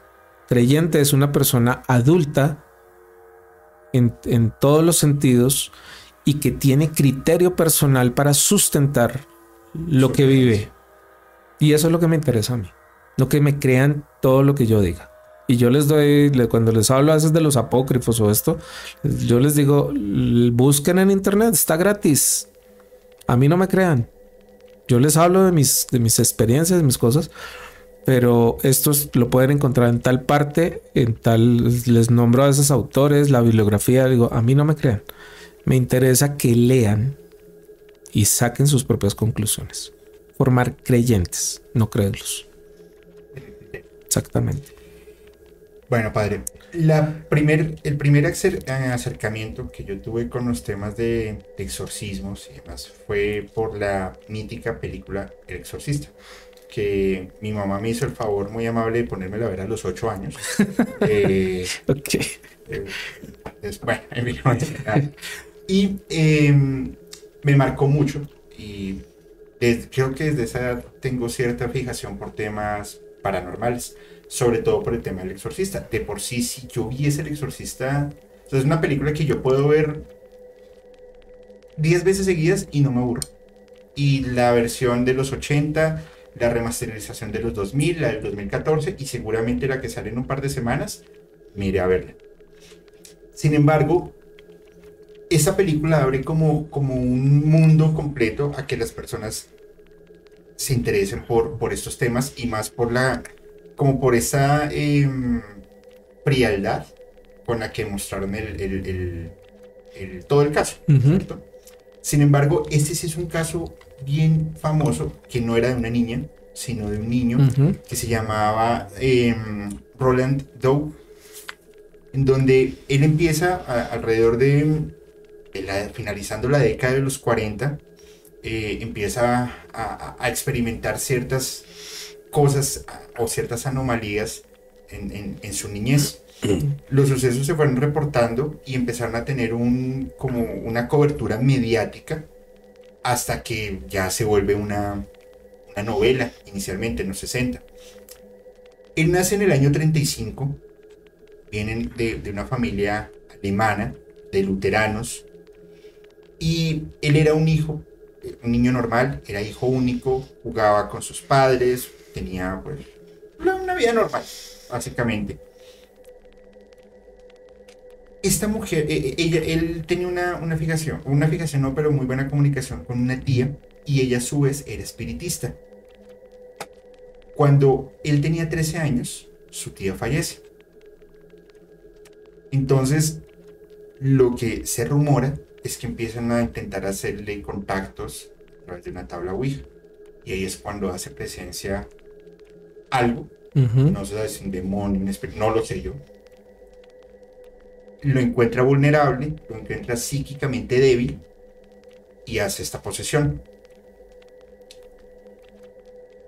Esos sucesos paranormales inician cuando su tía fallece, cuando hacen esta invocación y empiezan a sentir sonidos de pasos, el crujir la madera. Sin embargo, el crujir la madera, ahí tengo varias cosas porque la madera cruje por naturaleza. porque es una se hace mucho calor en el día, en la noche tú sientes como la... ¿Cómo se contrae? Sí, es física. Es física, exactamente.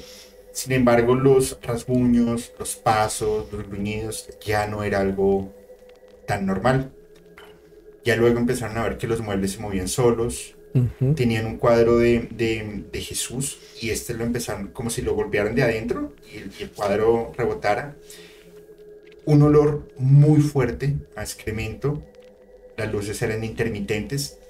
Eh, ya después empezaron a ver que les aventaban objetos, empezaban a levitar también los objetos. Em, había un agua, tenían, un, padre les recomendó tener agua bendita lo colocaron en un, en un frasco y de un momento otro entraron, vieron el frasco que se levantó, se estalló, como si se hubiese evaporado el agua. En fin, empezaron a ver un montón de sucesos en el cual llamaron a nueve sacerdotes y estos a su vez trajeron varios testigos. Entonces eran nueve sacerdotes y 30 testigos para empezar a, a que la gente viera que se estaba haciendo un exorcismo. Al final del asunto, pues al niño se le practica en primera instancia un, un, exorcismo por una, iglesia eh, episcopal con un sacerdote católico. Adquieren permiso de la iglesia para proceder con el, con, pues, con todo el tema.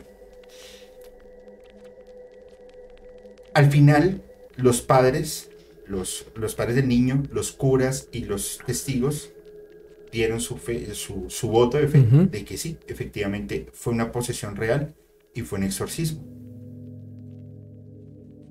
¿Qué era lo raro del asunto? Para todo lo que ya he mencionado. Primero las marcas naturales en el cuerpo del niño, donde le por debajo de la piel y no eran ampollas. Entonces, en la investigación que hicieron varias personas, encontraron que eran invertidas, palabras en latín, que pues claramente no iba a dominar un niño que no, tiene, no estaba inmerso en el latín. Segundo, los trances que, que, tenía el niño, la contorsión, el expandir sus cuerdas vocales para tener voces guturales, al igual que tener em, eh, voces agudas, pero lo más raro era poder hacer dos, tres o cuatro tonos a la vez. Luego de eso, apoyado a los fenómenos de poltergeist, que era pues ya todo lo, todo lo paranormal. Al final del asunto, pues listo, el niño es exorcizado y después empezaron a hacerle estudios médicos y estudios de psicología y no encontraron anomalías en él, como si nada hubiese pasado. ¿Qué opina usted de ese caso? Bueno, pues es decir, es un, es un caso que normalmente se, lo estudiamos, ¿no? en cuanto a la parte fenomenológica de, todo lo que comprende, ¿no?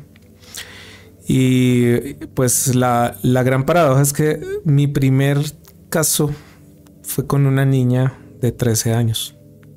¿Su primer caso de exorcismo? Sí. Por favor, pónganse cómodos, apaguen la luz eso ya fue, eso fue recién ordenado. Recién ordenado sacerdote. Eh, no voy a decir geográficamente dónde, pero fue acá en Colombia. aquí en Colombia. Resulta que, pues, primero ella, ella tiene unas facultades psíquicas. Ok. Y en su casa, eh, dos de sus hermanas, de sus tías, son tías en realidad de ella, eh, jóvenes, habían terminado relación con sus novios y pues se les ocurrió descargar un ritual de internet de estos de amarres y esto. Pues de estas cosas que, hay por ahí en la red.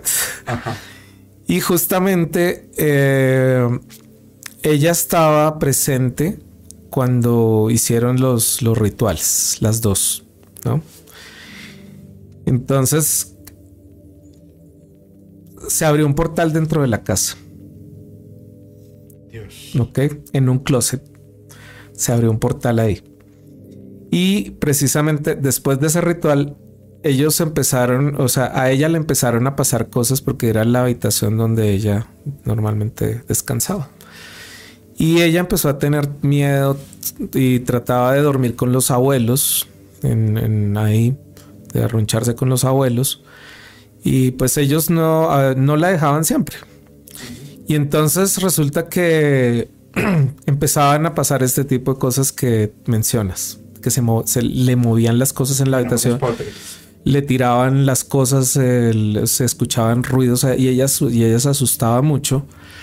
Los abuelos en un principio pensaban que era ella la que se ponía a tirar todo y después decía que es que les pasaban cosas y al principio no le creían. Entonces, em,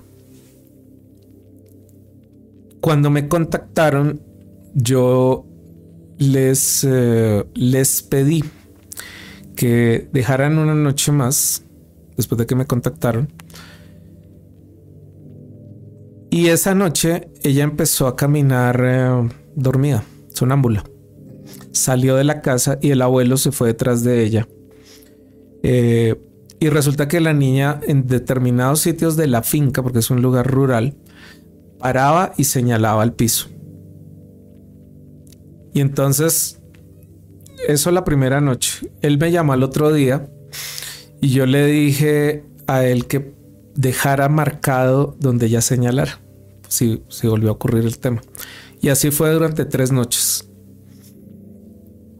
Y les pedí, pues el tema de tirar cosas y el ruido, y a veces ellos decían que se escuchaban pasos encima del tejado de la casa y risas como de brujas. Entonces yo les pedí a ellos que, pues, que pudieran acercarse al, municipio para pedirle al Padre que les bendijera agua y que compraran ruda y es con esa agua bendecida mojaran la ruda y hicieran unas cruces para dejar en la entrada de la casa y debajo de la, de la almohada de, las camas, ¿no? Entonces eh, ya escuchaban eran las risas y los pasos, ¿sí? en la, en la casa, pero también en un momento dado eh, sentían que la casa se, se cimbroneaba. Y le dije, pues en ese punto yo estaba cuadrando para viajar allá y les dije, esta noche déjenla que duerma con ustedes a ver si, si vuelven y tiran las cosas en la habitación de ella. Pues esa noche les tiraron todo a ellos. Y esa noche entendieron que no era ella. Y les sacudían la cama, o sea, la vivieron. Se dieron cuenta que era, real. Yo llegué, me estuve allá, es decir, llegué a entrevistarme con ella, a, pues, una a preguntarle esto sobre cómo, pues, cómo venían sucediendo las cosas para ella. Hablé con los abuelos y estaban las, las dos tías, estaban también. Y yo le pregunté a ella ¿Has hecho algún tipo de ritual? No sé, o sea, yo hago las preguntas a veces capciosamente. Bajado internet, no sé qué. Entonces ella me dijo, pues yo hice unas cosas con mis tías. Y ahí fue. Entonces yo le dije, ok. dije, bueno, no te preocupes, cuéntame qué hiciste. No sé qué, los, los apuntes de eso.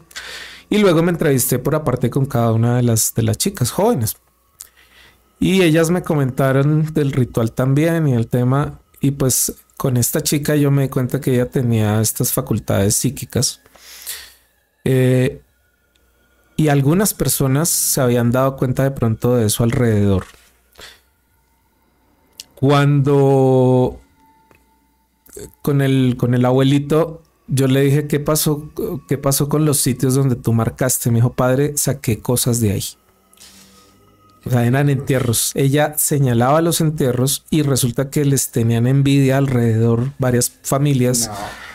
Y claro, ella iba y se paraba y señalaba los entierros.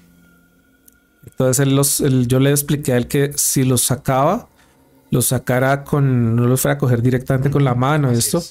Y que apenas yo llegara ya, los eh, hacíamos el procedimiento que nosotros hacemos para, para transmutar esto y, de, y quemarlo. Y bueno, un ritual que nosotros hacemos. Entonces, fuimos revisando toda esa parte. Y luego me senté con las tías, con las, eh, sí, con las tías, son tías de ella. Y les pregunté sobre el ritual, lo que habían hecho, no sé qué. Y, les, y le dije, ¿hay algo de eso que esté guardado? Porque yo, en la tercer, el tercer día que yo estuve allá, estaba allá, eh, iba a celebrar una Eucaristía de exorcismo para todo el espacio. Entonces, si ellas todavía tenían algo de lo que usaron para los rituales, necesitábamos tenerlo ahí para quemarlo también en la celebración. ¿Y si tenían algo Sí. Tenían el cuaderno con el ritual. Ese es el grupo de las tías aburridas que yo. Entonces, bueno. Y con ella, eh, yo le dije, yo no puedo cerrar reportar por ti. Yo te puedo acompañar porque quien lo abre es quien lo cierra. Eso es una norma tradición. Pues es la norma. Entonces yo voy a estar contigo y te voy diciendo lo que tú debes hacer y lo que debes decir para cerrar el, el portal. Y así se hizo. Y se cerró, se solucionó el tema. Quedó el acuerdo de protegerla y cuidarla a ella, de que no fueran a empezar a decirle a la gente eh, de, las, estas habilidades que ella tenía. Y que de, de, ese momento a cuando ella cumpliera los 18 años, yo le dije, tú también, o sea, yo le dije unas tareas a ella para estos años.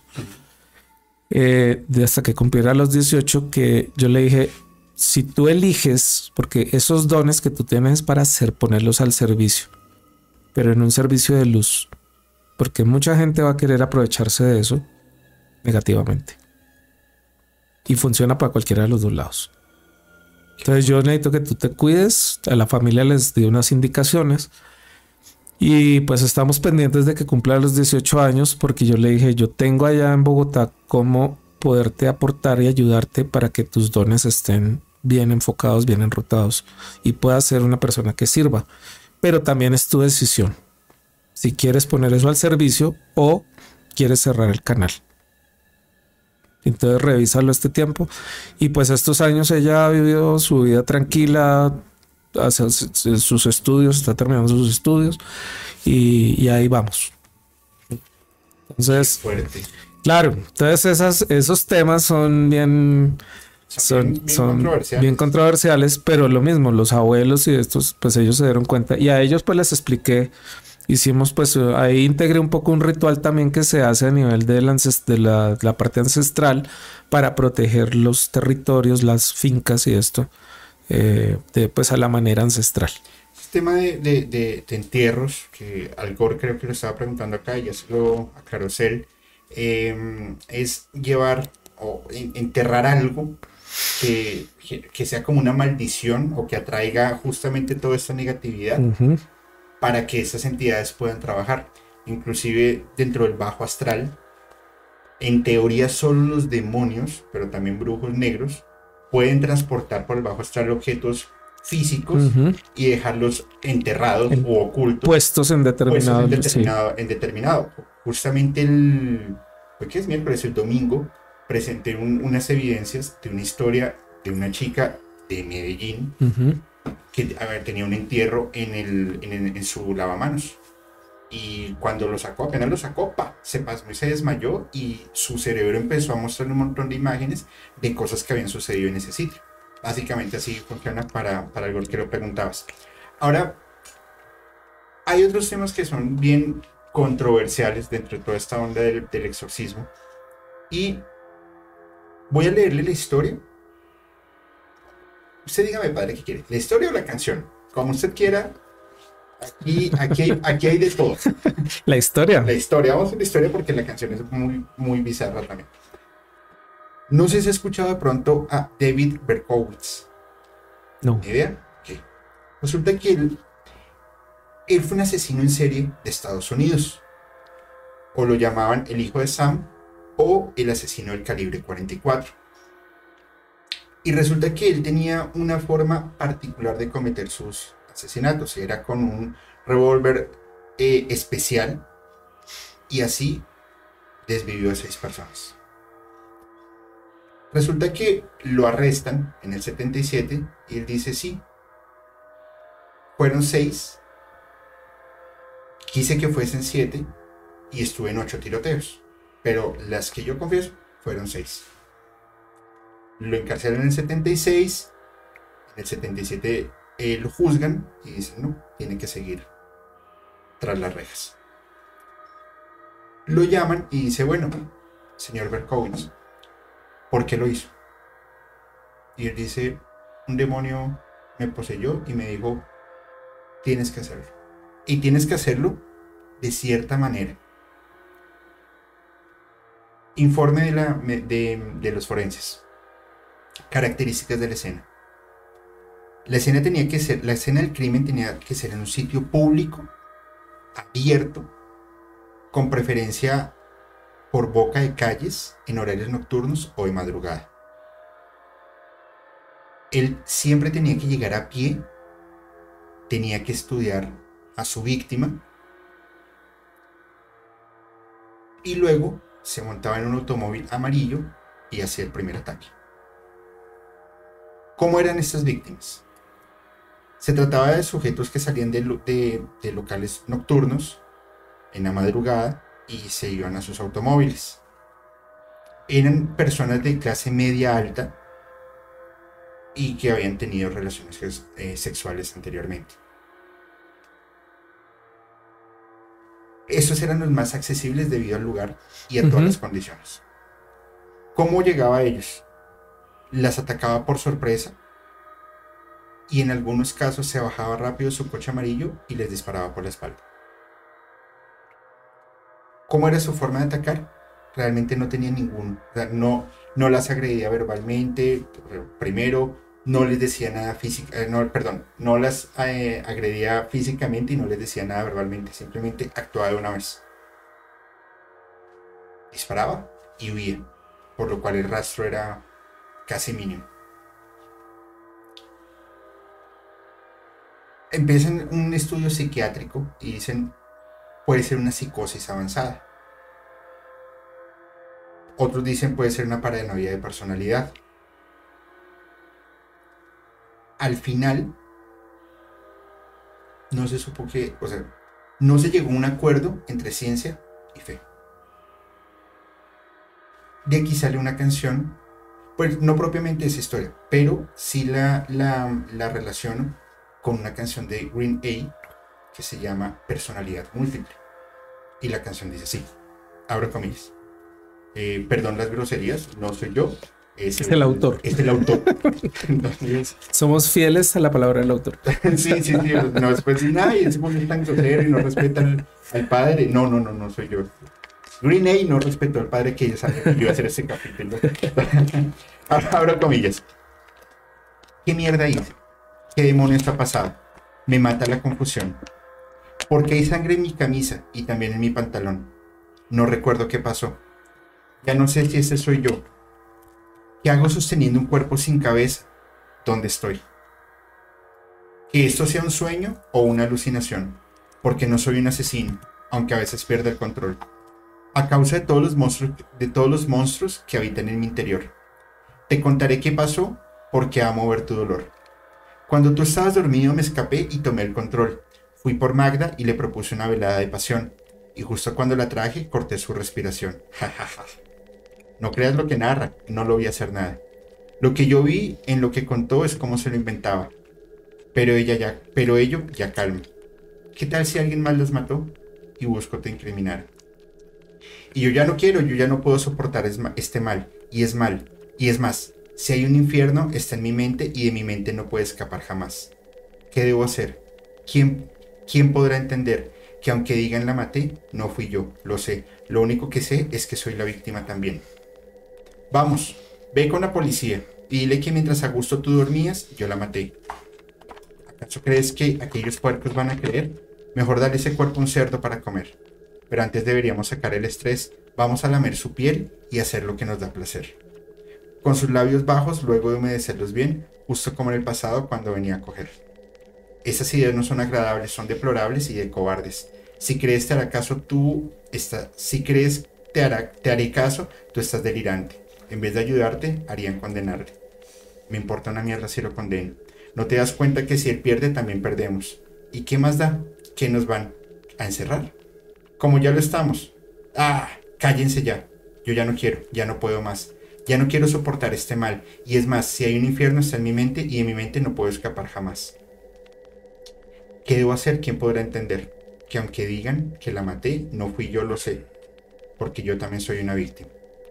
Estoy jodido. Ya no quiero y no voy a soportar más este mal. Porque yo también soy una víctima.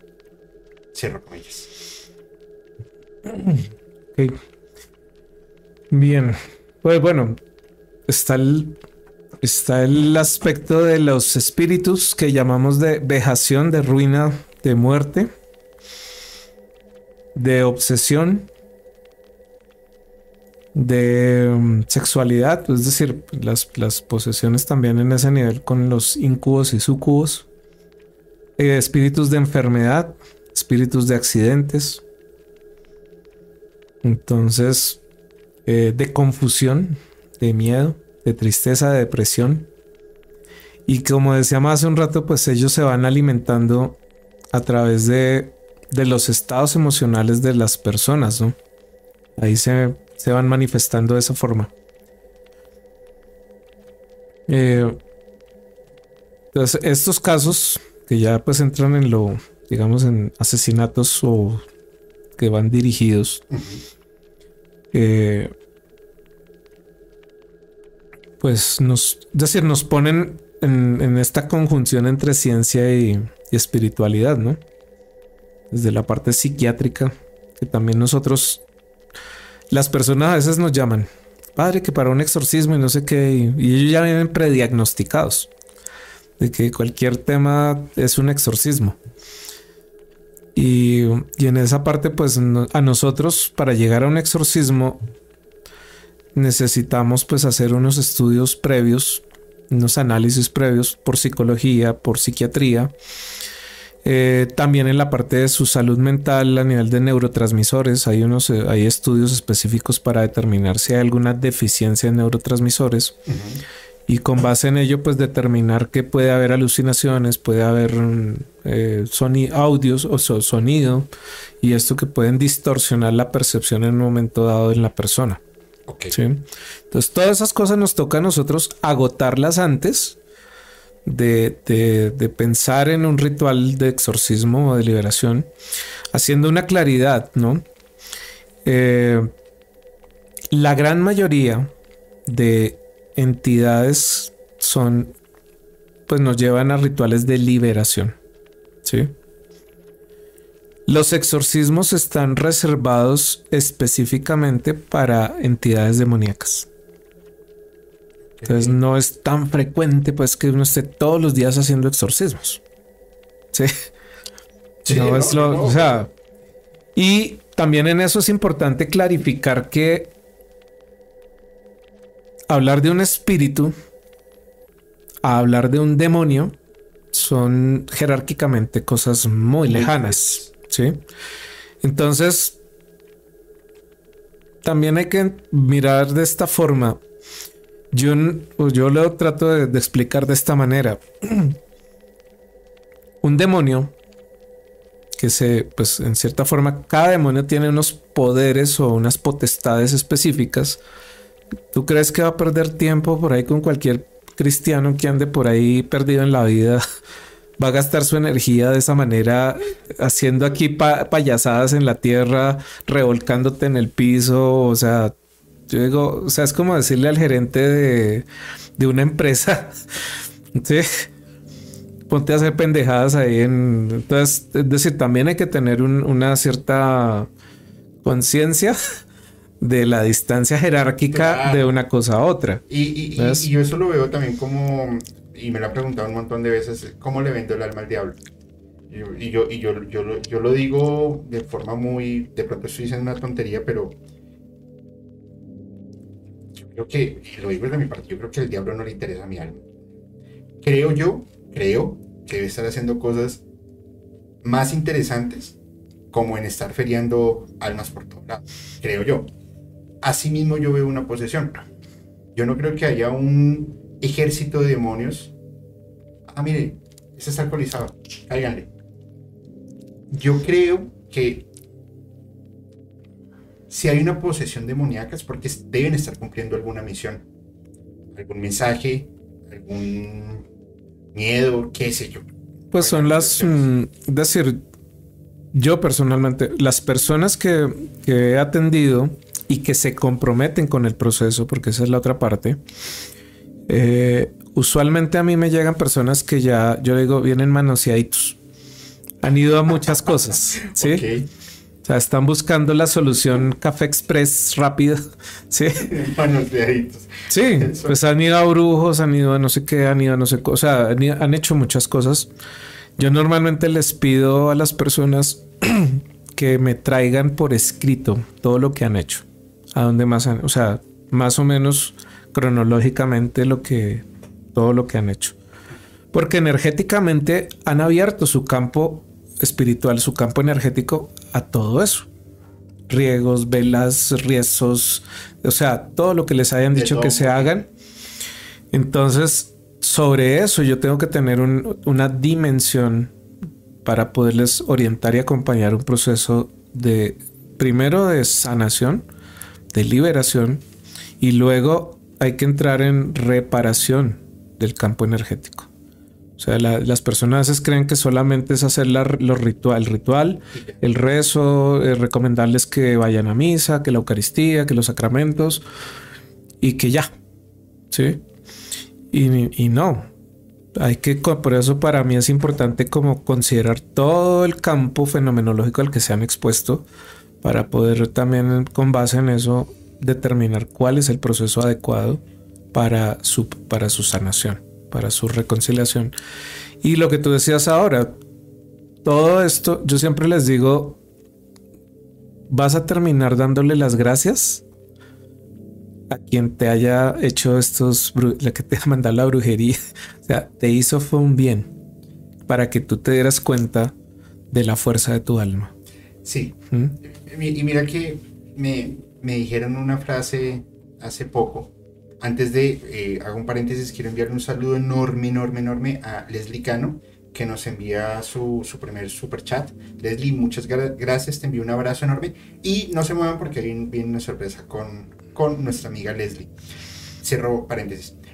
Hace poco me, me, me, me, dijeron una frase y es, hay personas que les hacen una, dos, tres, esa brujería, santería, rezos, amarres, entierros, de todo, y esas personas siguen vivas.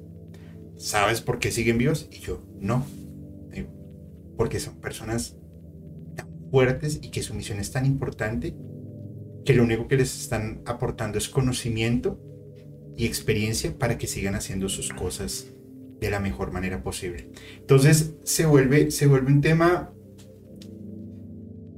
pues bueno, yo no sé si les daría gracias a esas personas, pero sí agradezco es el, conocimiento y el nivel de evolución que uno va teniendo para llegar a un fin determinado. Y ahí es en donde también se vuelve algo bonito, interesante y sobre todo que te empieza a dar mucha responsabilidad de vida y decirle a las personas que, como lo he dicho siempre, actuemos como agentes de cambio, oye, no vayas a hacer eso. Ya, pasaste por eso, ¿para qué lo vas a hacer? No jodas. Así, así de fácil. Entonces se, se, vuelve, se vuelve algo muy bien, bien, bien bonito. Padre, una pregunta, y aquí le hago también un paréntesis. ¿Cómo es, de pronto le va a parecer rara esta pregunta, cómo es su relación con Miguel Arcángel? Con los, con los arcángeles es, no es solo él. Pero, pero en especial con él. Con Miguel. Pues yo siempre les decir, yo, yo soy muy parcero, digámoslo así. Buen amigo. Sí, yo, por ejemplo, pues ya estos son como cosas muy, muy mías, muy íntimas con, en relación con Dios, con Jesús. O sea, Jesús es, eh, es mi compadre Chucho, yo a veces eh, Chuchito, hermano, tal cosa. O sea, sí. a Chuchito, ayúdenme, por favor, eh, compadrito, tal cosa, o sea, muy cercanamente, ¿ves? Con los arcángeles, pues con Miguel es así, Miguel. Manito, tal cosa. quiero buscar ese mensaje, padre. Si usted lo quiere leer al público bien, si no, no hay ningún problema. Ir de acá.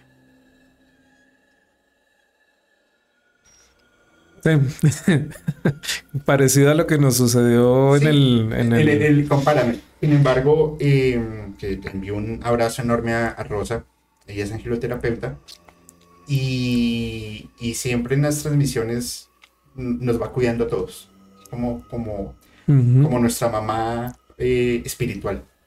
Me, me, envió ese mensaje me parece bastante Es bonito. Yo tengo mis clases, yo tengo una cámara que tiene sensor de movimiento, ¿no? Cámara, sí, sí. Eh, ¿Está enfocado Entonces, eh, esta cámara, de alguna, en alguna clase estábamos, pues yo trato de, tenerla y, caminar por el, donde, desde donde dicté la clase. Y resulta que yo no me daba cuenta que la cámara estaba bailando para allá y para acá, para allá y para acá. Hasta que una, una alumna me dice, padre, ¿será que le dices a tus angelitos que se queden quietos? Cuando yo miré la pantalla del computador, se veían resplandores de colores. Y eso bailaba para allá, bailaba para acá. o sea, como que es, decir, para mí es bonito ya que se, que, es decir, esa, esa, situación que se manifiesten, que se dejen ver, porque me recuerda mucho esta experiencia con el gurú de la India. De, o sea, es lo normal.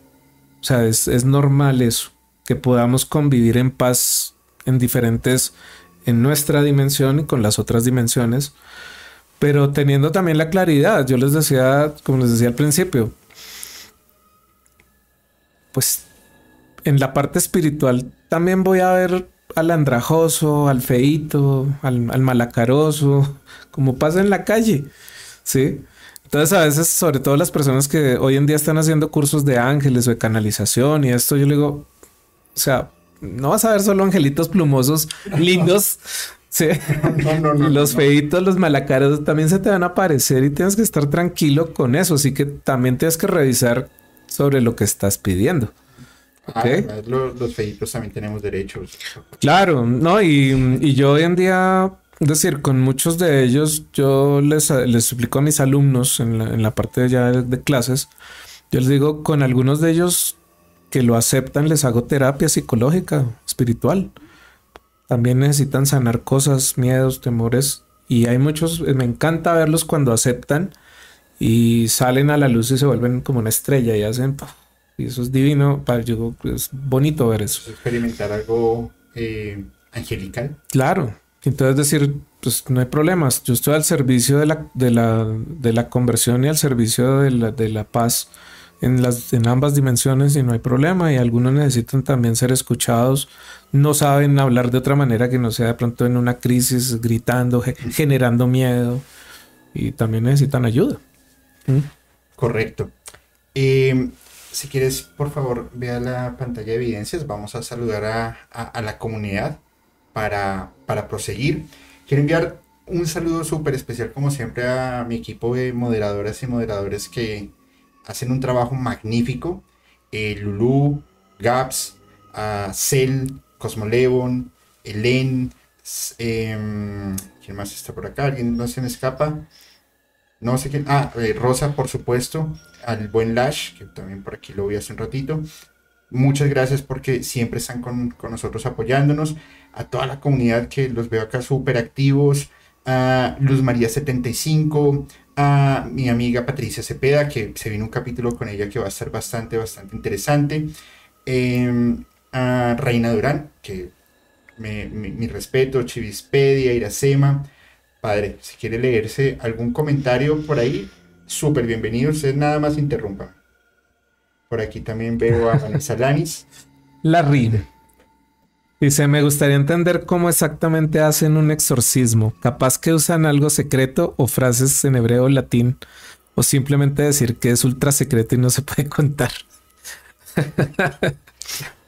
Como pregunta de chisme. sí. Bien, pues bueno, ya hemos dado pauticas de, cosas, ¿no? Eh, normalmente para mí es importante preparar a la persona psicológica y emocionalmente.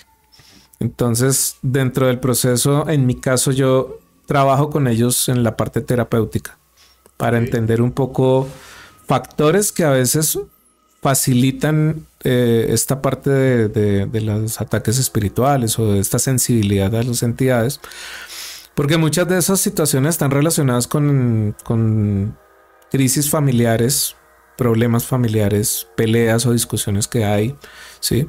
Vicios. Es decir, a veces tenemos vicios y no los declaramos.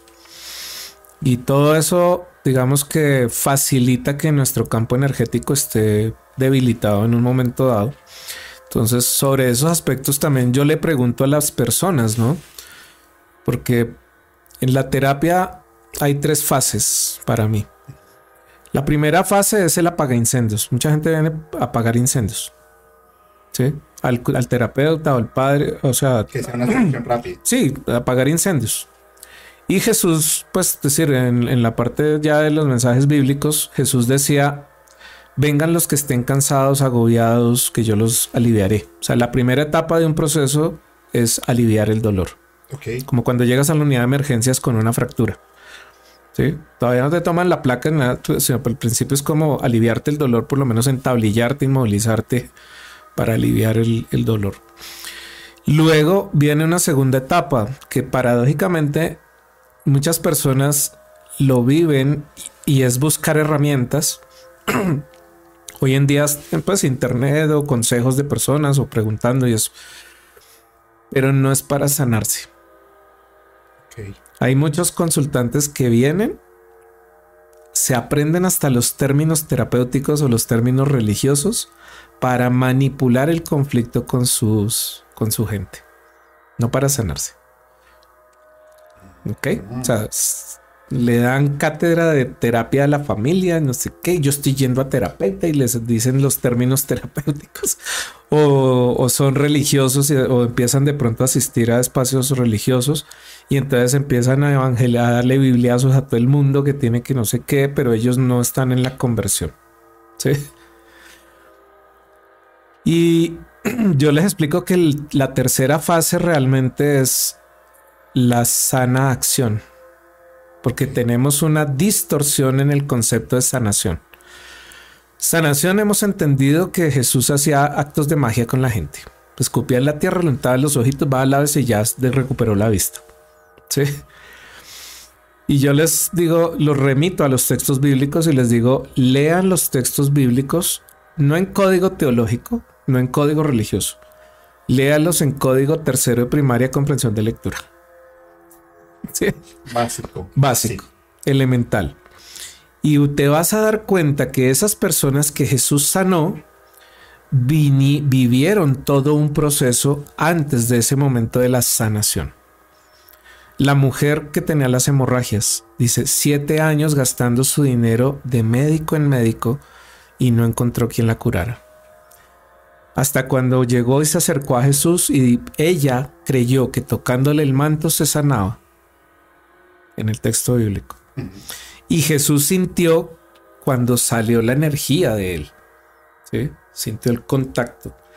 Y hace la pregunta con están los apóstoles ahí como de guardaespaldas para que la gente no lo empuje. No Y dice, ¿quién me ha tocado? Y pues Pedro le dice, pero Señor, todo el mundo está empujando, todo el mundo está aquí en la trifulca.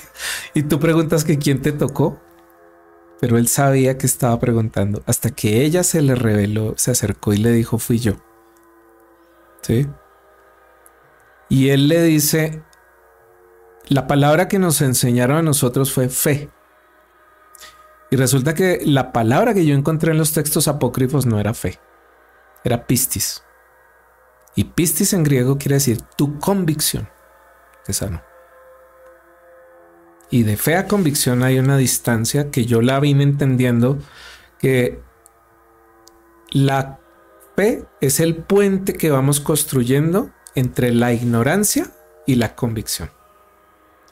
La fe yo la hablo como un acróstico, como la fuerza espiritual que voy desarrollando a través de las experiencias.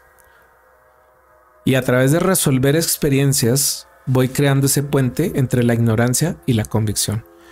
Cuando llego a la convicción no necesito la fe, porque sé que es cierto, sé que es posible. Porque me programo para que así sea.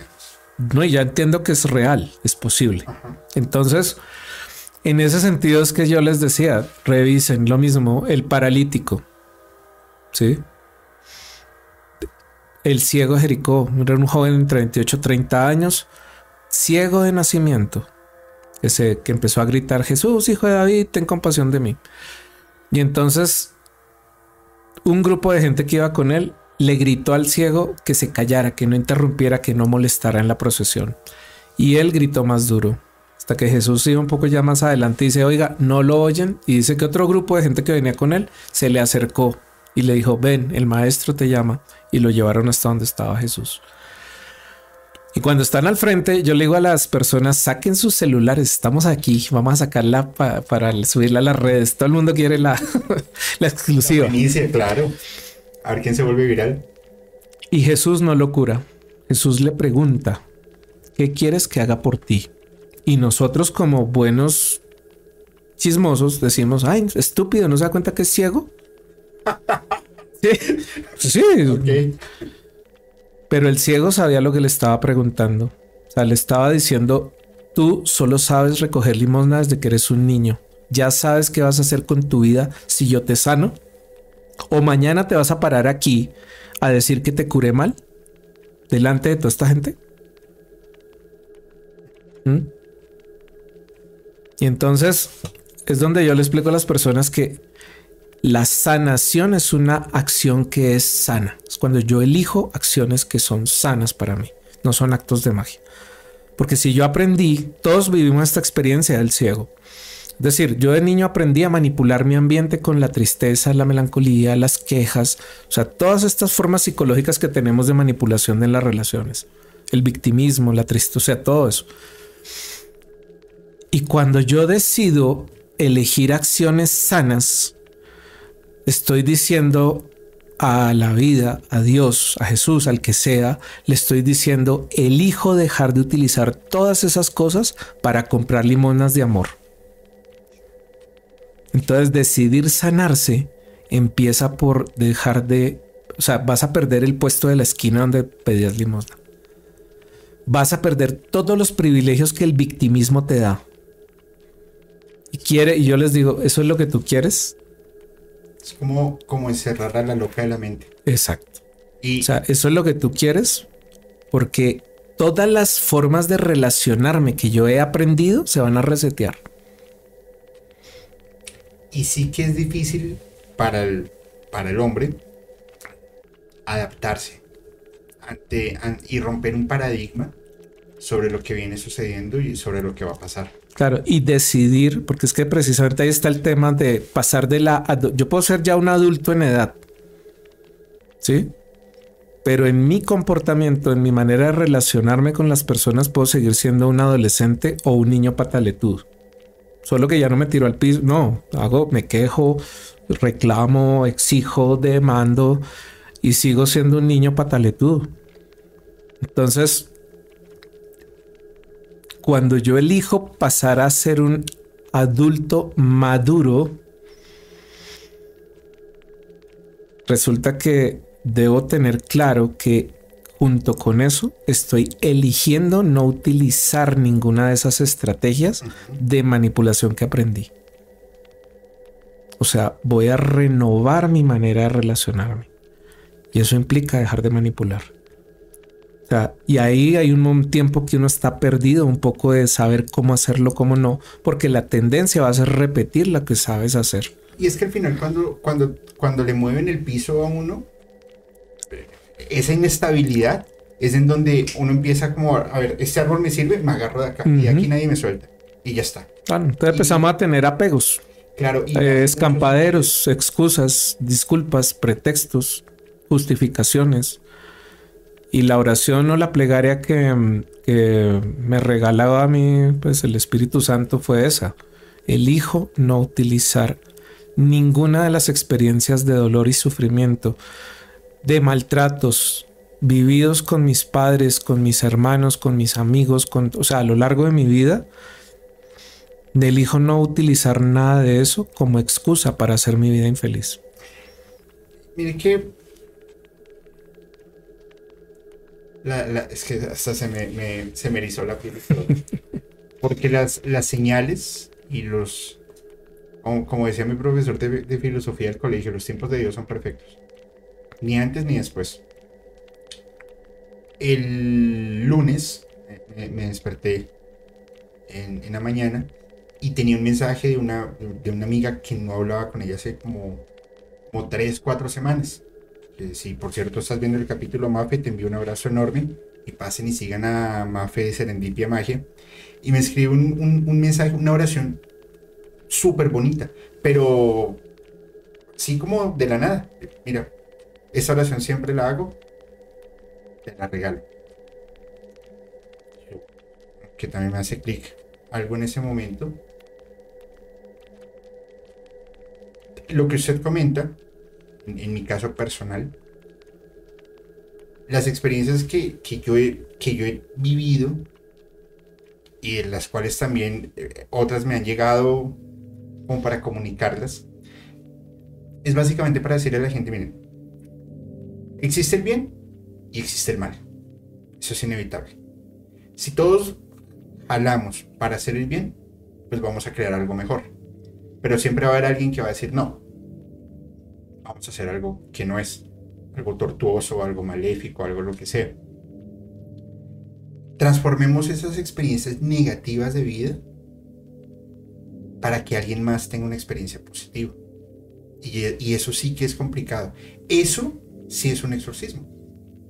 Porque es sacar, como decimos coloquialmente, sacar todos los demonios que tenemos adentro y ponerlos en firme a una función de bien. Y al final, los bienes materiales van a llegar. El dinero va a llegar. Pero la parte espiritual nosotros tenemos que buscarla. Y es donde se vuelve complejo, porque como estamos en esa inestabilidad, ya no sabemos a quién creer, a dónde ir, y es donde tomamos malas decisiones.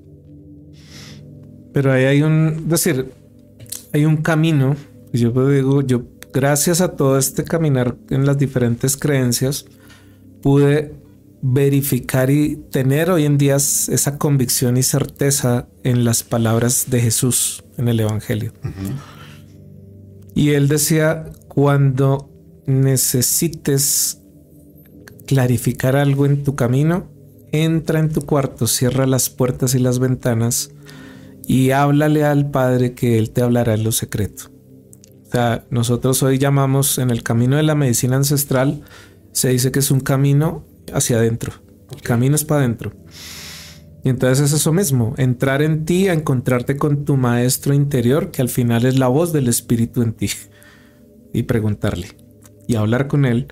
Pero pocas personas quieren darse ese regalo de crear o cultivar una vida interior. Hay mucha distracción afuera, hay mucha diversión, hay mucha oferta. Yo, le, yo pongo siempre el caso de, pues de, desde a veces personas que vienen, eh, padre, que una rebaja y no sé qué, yo le digo, ven y hablamos de unas cositas. Te digo, ¿qué servicios tienes en tu casa? Igual los teléfono, internet. Sí, pero no, me interesa mucho el del lo, asociado al internet. Entonces tenemos, pagamos plan de televisión de 200 canales. ¿Qué ves? Tres. Si acaso. Si acaso pagas eh, Netflix, pagas Prime, pagas, o sea, Disney. sí, lo que sea. No es suficiente. Tienes que tener YouTube, tienes que tener Instagram, tienes que tener, o sea, somos glotones, o sea, somos unos glotones, no es suficiente con todo eso.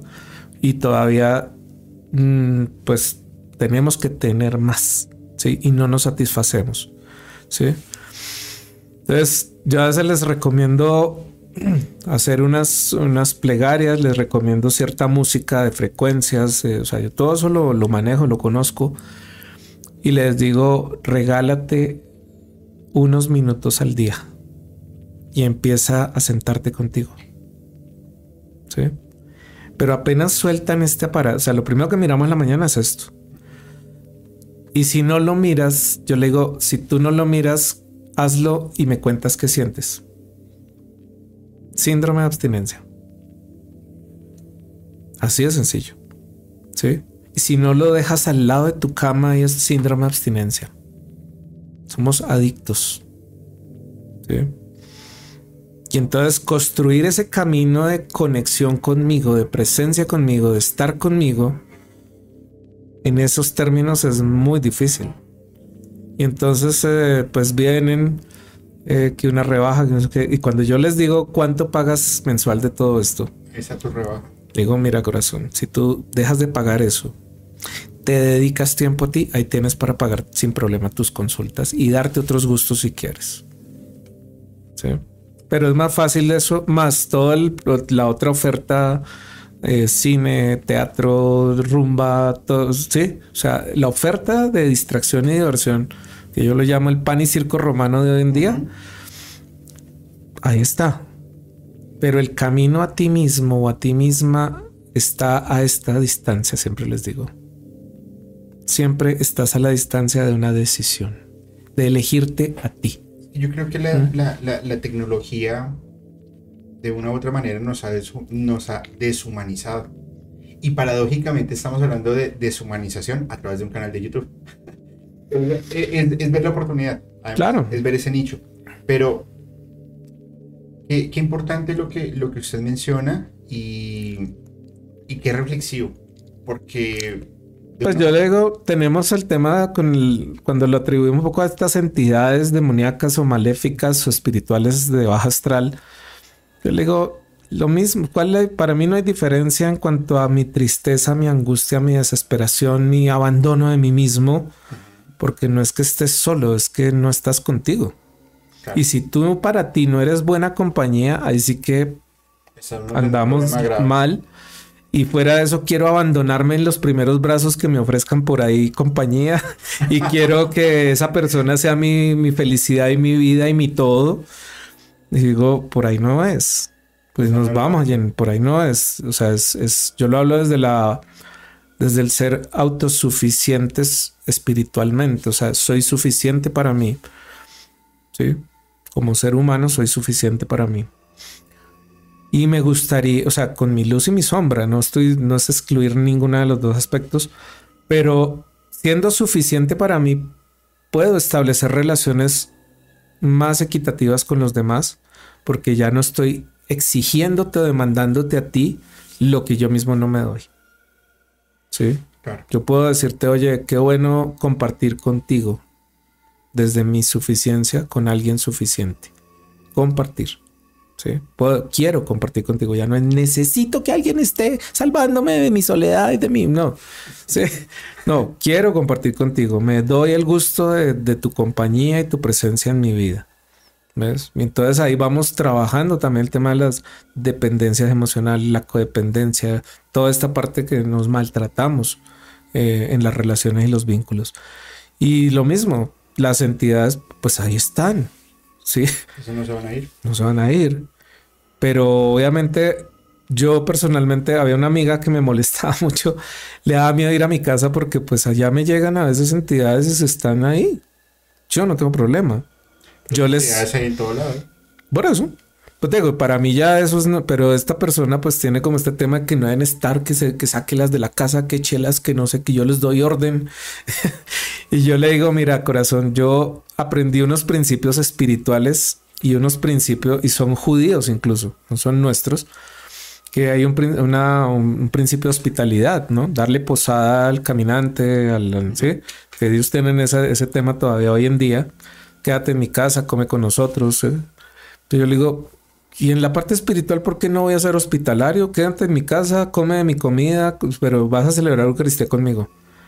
Vas a comer de lo, vas a comer. Si te quedas o no. Por eso, vas a comer de lo que yo, o sea, yo te voy a servir acá de lo que yo ofrezco. ¿Sí? Eh, y en ese sentido, pues no hay problema. Estoy al servicio, aquí te pongo lucecita, te dejo agüita bendita, eh, rezo por ti. Sé que si va a andar conmigo para todos lados, porque a veces hay unos que son pegachentos. Entonces yo le digo, camine, pero yo voy a ir a hacer, voy a hacer labor, voy a visitar enfermos, voy a llevar comunión. O sea, te voy a dar de lo que tengo. Era lo que decía Jesús. Demos de lo que tenemos, no estemos demandando lo que no nos damos a nosotros mismos muchas veces y que el otro lo le volvemos al otro como una obligación de que ellos sí tienen que darnos lo que nosotros no nos damos. Cierto.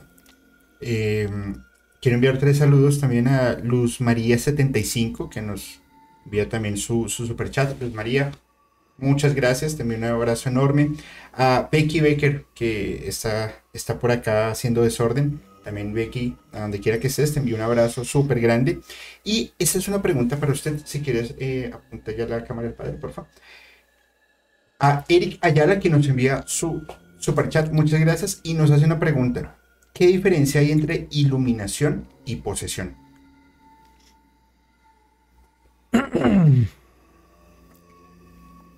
Bien. Desde el, es decir, la iluminación es una ilusión. Voy a decir como yo lo vivo, como yo lo entendí. En, la, en el tiempo que estuve meditando con budistas, hinduistas y los krishnas, porque también una, hubo un momento en que se me había una contradicción en mí con respecto al tema de la meditación y la trascendencia y el sí todo esto que hoy en día pues un poco que afirman en la nueva era de la de subir a quinta dimensión, ¿no? Y resulta que yo decía, ok, veía a los devotos, a, las personas que, asistían como devotos en la meditación y llegó un momento en que también me pasó algo similar a esta situación que conté en la iglesia católica con el en el oratorio que le dije aquí no estás, aquí sí, me voy a buscarte donde estés. Y les dije ese día, compartiéndolo con, el, con el grupo, que si ya sabíamos manejar esta dimensión plenamente, la tercera dimensión, es decir, eh, manejar mis emociones, manejar mis vínculos, aprender a, reconciliarme, a reparar las relaciones, eh, si ya sabía manejar el dinero sanamente, no en ambición o en este tema de, autoexigencia de que tengo que tener no sé qué cosas, sino como de acuerdo a una situación mucho más equilibrada conmigo. Si ya sabía manejar la sexualidad, si ya sabía manejar eh, el sanar o el, el, reparar relaciones o reparar mis acciones negativas, ¿sí? Y que hasta que yo, o sea, que para mí era un acto de escapismo pretender ascender a otra dimensión a manejar más energía cuando ni siquiera he aprendido a manejar acá lo material. Sí, primero aterricémonos acá como seres humanos plenos a vivir lo que son experiencias humanas, ¿sí? Porque aquí estamos con seres humanos. Estamos viviendo en un planeta materializado que nos da todo pero no tenemos la conciencia de cuidarlo, protegerlo, ser, o sea, ser correspondientes con la madre tierra. Sí. Estamos sacando, tenemos ese principio de equidad con la madre tierra empezando por ahí. Con nuestros hermanos, con los que compartimos diariamente. Sí. El rencor, el odio, el resentimiento. O sea, son cosas que las llevamos ahí permanentemente y, y nos queremos ir a manejar más energía en otra dimensión sin haber aterrizado acá plenamente a seres humanos. Sin saber ni siquiera qué tenemos que hacer acá. Por eso. Entonces yo decía, lo siento, es una, para mí es un acto de escapismo y podrás meditar ocho horas al día. Pero Jesús era muy contundente en sus afirmaciones, decía, por sus acciones los conocerán, por sus frutos los conocerán. Entonces yo tengo que mirar mis acciones y ver el efecto, el fruto de mis acciones en donde yo me muevo, en donde yo me relaciono que fue un regalo en una Eucaristía precisamente, haciendo la, consagración hay una parte en la liturgia que dice, mi cuerpo es verdadera comida, mi sangre es verdadera vida, en palabras de Jesús. Y yo estaba en ese momento en la consagración cuando me baja Jesús la pregunta, o sea, inmediata, ¿no? Tu cuerpo, me dice, querido, tu cuerpo, tu presencia física, donde tú te sientas, las personas con las que tú compartes, tu cuerpo es alimento para ellos, o sea, tu presencia tiene sentido donde tú vas. Ese es el Cristo vivo, me dijo. Y luego, la sangre que corre por tus venas es bebida de salvación para tus hermanos. O sea, tu sangre a través de tu cuerpo está calmando la angustia, la tristeza, la soledad, la depresión, el miedo, la incertidumbre. O sea, tu sangre es bebida de salvación. Dijo, ese es el Cristo vivo. Entonces en la comunión vamos a recordar, recordar en el lenguaje ancestral quiere decir, cordis es corazón en griego. Entonces recordar es volver a pasar por el corazón. Y entonces ahí yo, para mí cambió el sentido de, decir, tenemos que salir un poco de este cristianismo farmacéutico y de este cristianismo eh, cosmético de que yo voy a misa, yo me confieso, yo no sé qué. No, ¿cómo estás caminando la palabra de Jesús? ¿Cómo estás caminando la palabra de Jesús? Y ahí entra también todo el tema espiritual, porque en el credo nosotros decimos, creo, o sea, Jesús murió, descendió a los infiernos y al tercer día resucitó. O sea, si yo digo ser creyente en Jesús, seguidor de Jesús, Debo estar en la capacidad de bajar a mi propio infierno a ponerle paz a mis demonios. Empieza por ahí. Si no, ¿qué cristianismo estamos caminando? Y si Jesús se demoró tres días, ¿cuánto te vas a demorar Por eso. Y no hay problema. Yo tengo ahí una frase con la que también les, les doy sus latigazos como la Madre Teresa. En la Biblia dice que para Dios un día pueden ser como mil años y mil años como un día. Entonces yo les digo, en una eternidad siempre se puede empezar de nuevo. La existencia tiene toda la eternidad. El tema es que en este colegio llamado humanidad no nos echan del colegio. Podemos repetir la tarea las veces que sea necesario hasta que el alma quiera trascender y evolucionar desde el amor.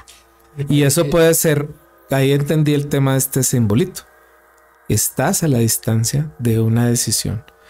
Pero te puedes demorar 100 vidas, 10 años, 50 años o una decisión ya, aquí y ahora.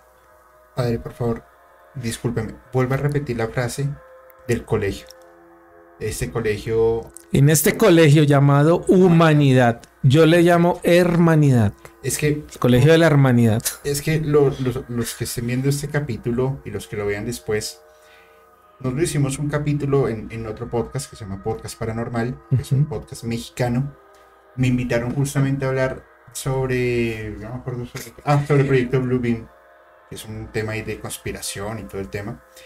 Y el host, eh, Felipe, le, decimos Fepo, hablaba sobre, bueno, él es estudioso del tema en humano, extraterrestres y todo esto. Y decía que a nosotros los extraterrestres, o sea, la Tierra para los extraterrestres es una universidad o un colegio. Aquí venimos a aprender. A resolver todo en el nivel del amor. Exacto. Y luego trascendemos si lo hiciste bien. y lo que se acaba de decir me acaba de volar la cabeza. Eh, cuente con mi voto, si se vota, si se manda la presidencia, cuente con mi voto. Eh, en serio, me... Yo entendí, mira, en el budismo hay, un, hay una historia de, que habla del discípulo y el Buda, ¿no? Que cuando el discípulo ha sanado sus karmas, se presenta ante el Buda y le dice, maestro, estoy en paz con todos mis karmas. Y que el Buda te invita a pasar al nirvana y el discípulo le dice, maestro, sé que lo merezco, pero hasta que el último de mis hermanos no sepa y no esté convencido de esto, mi tarea no ha terminado. ¿Me dejas volver?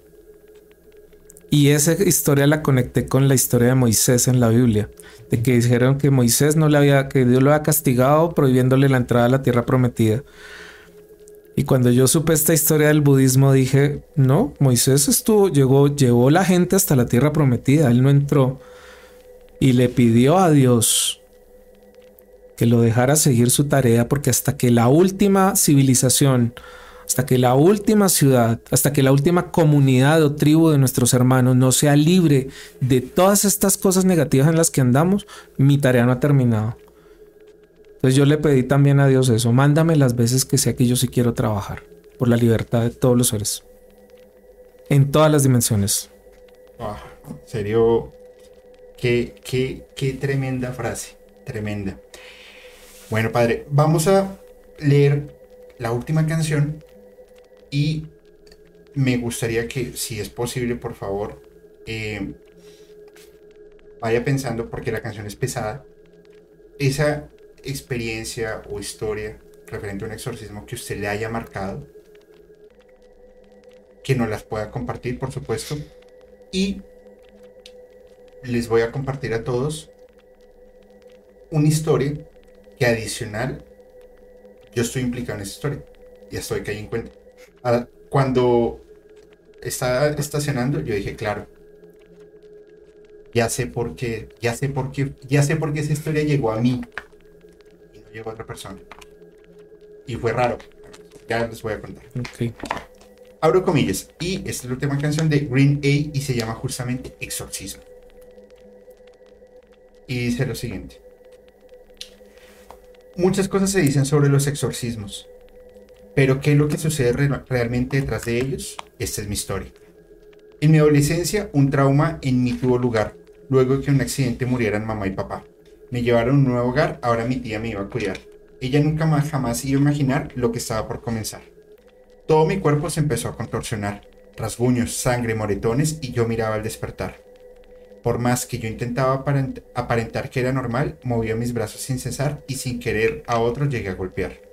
Sufría ansiedad todo el tiempo y me provocaba gritar. Si no decía obscenidades, mi mente no estaba en paz. Cállate, puta la mierda. Vete a, lado, vete a otro lado a rezar. Toma esa cruz de madera y comienza a masturbar. Mi tía era monja y pensaba que el diablo estaba detrás. También creía que la ciencia la inventó Satanás. Por ello no habló con doctores por mi problema mental. Más bien llamó a un sacerdote pues me iban a exorcizar. Oh Dios, ¿dónde está Dios? Cuando piensa expulsarme el cuerpo en el que estoy? Quizá no, no le bastó con hacer oraciones que repite tu voz. Tal vez no, no te escuchó, por estar bendiciendo a quienes no usan condón. O puede que Dios y yo seamos solo un producto de tu imaginación. Estaba yo en mi cama y el padre llegó, con una Biblia en la mano y dijo una oración. Sacó el agua bendita y luego me mojó y yo la escupí en la cara pues me molestó. Eso te pasa, cabrón. Yo ni siquiera creo en Dios, mucho menos en demonios que viven en mi interior. Si vuelvo a escuchar tu voz, te apuesto será peor. No necesito oraciones, yo necesito un doctor.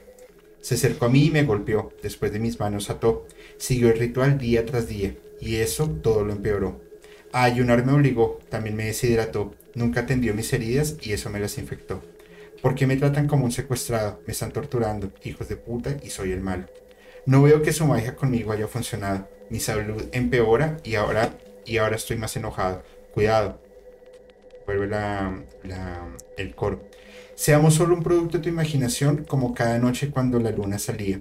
El padre dijo a mi tía que a su casa ya se iría, y en su momento en que ninguno me veía, las cuerdas de mis muñecas por fin yo desataría. ¿Quién diría que cuando se fuera el padre yo lo seguiría? Como sombra, sigilosa a la distancia se echaría. Y yo tenía en mi mente guardada una fantasía, y esa noche era la noche que por fin la cumpliría. Hey padre, no podía descansar.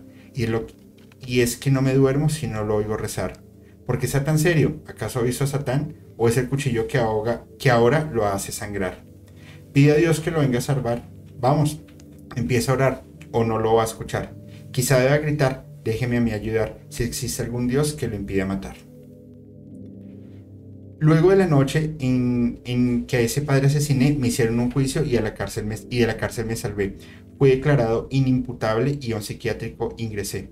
Dijeron que yo, no tenía, que yo tenía un síndrome, el síndrome de Tourette, por aquellos tics complejos que solía tener, como doblar todo el cuerpo, pegar y morder, y los golpes en mi cuerpo no venían desde el infierno, sino que yo todo el tiempo me autolesioné.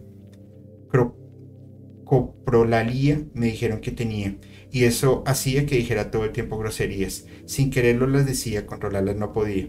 pero con meditación ya no sufro como hacía.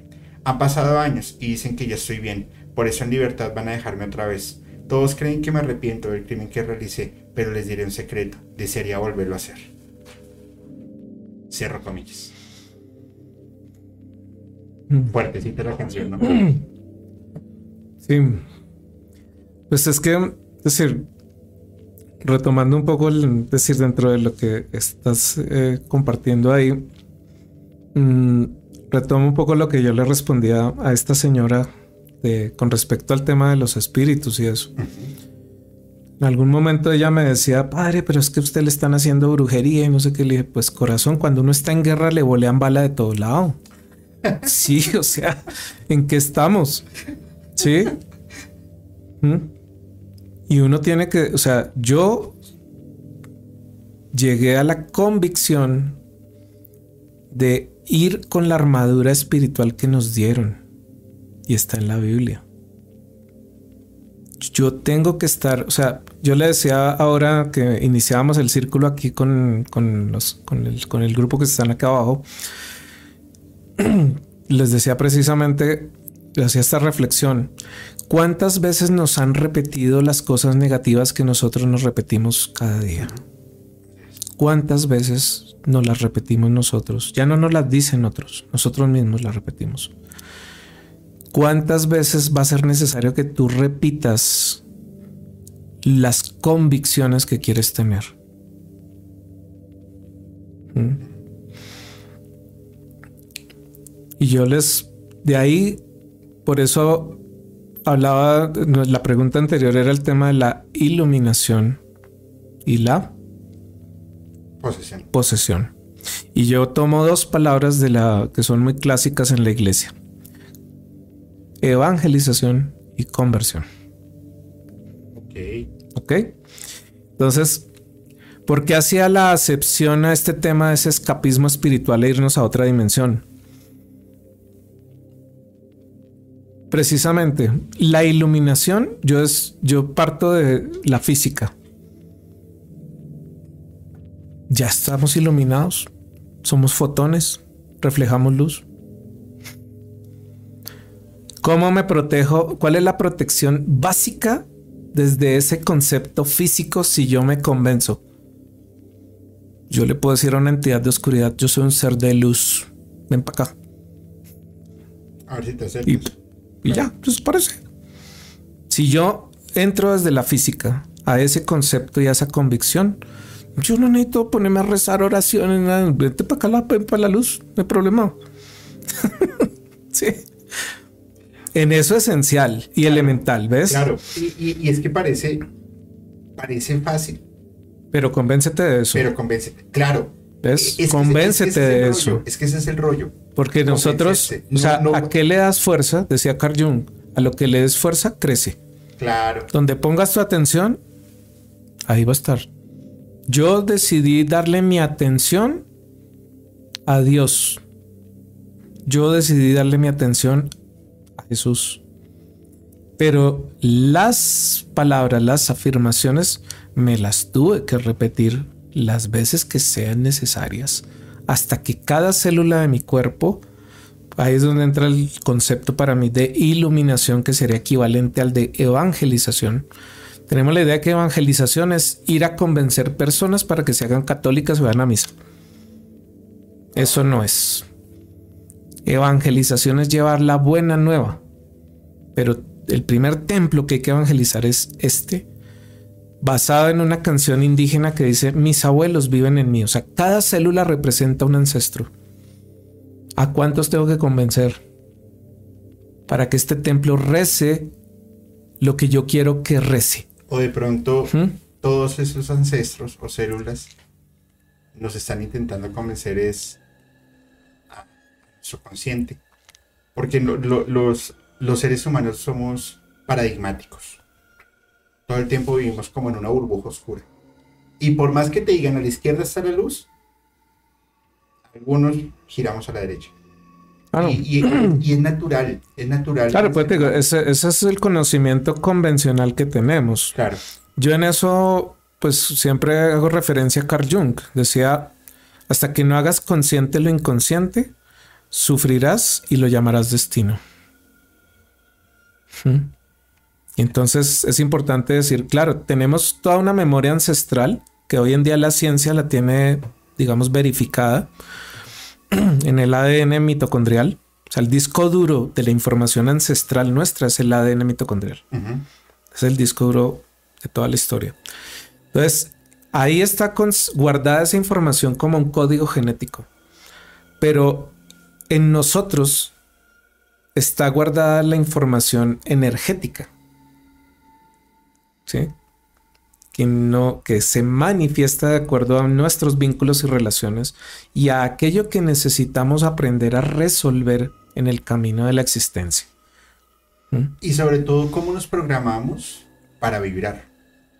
Y, esta frase, y no, no, no te conozco, Larry, creo que es la primera vez que te veo, y si ya estabas acá, pues qué bien, gracias. Pero esta frase me pareció buenísima. Iluminación. Todos tus trillones de células iluminan al mismo tiempo. Palabras más, palabras menos. Yo, cuando tú me preguntaste sobre una experiencia, la primera experiencia que yo tuve de autoliberación eh, fue de esa forma. Ok. De integrar lo que sabía de física, por una parte, pero también integré en ese momento una experiencia con una de las técnicas que yo hoy en día trabajo, que es constelaciones familiares, llamaríamos sanación intergeneracional en el contexto eclesiástico. Y yo hacía un ritual con las personas de conectarlos espiritualmente con toda la fuerza espiritual de sus ancestros. ¿Sí?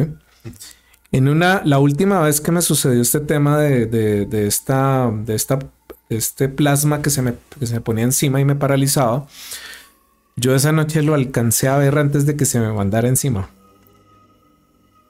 Y le, y le hablé, le dije, yo no estoy solo, a mí me acompaña la fuerza espiritual de mis ancestros, mis guías, mis guardianes, mis maestros espirituales, y soy la divina presencia de Dios en mí.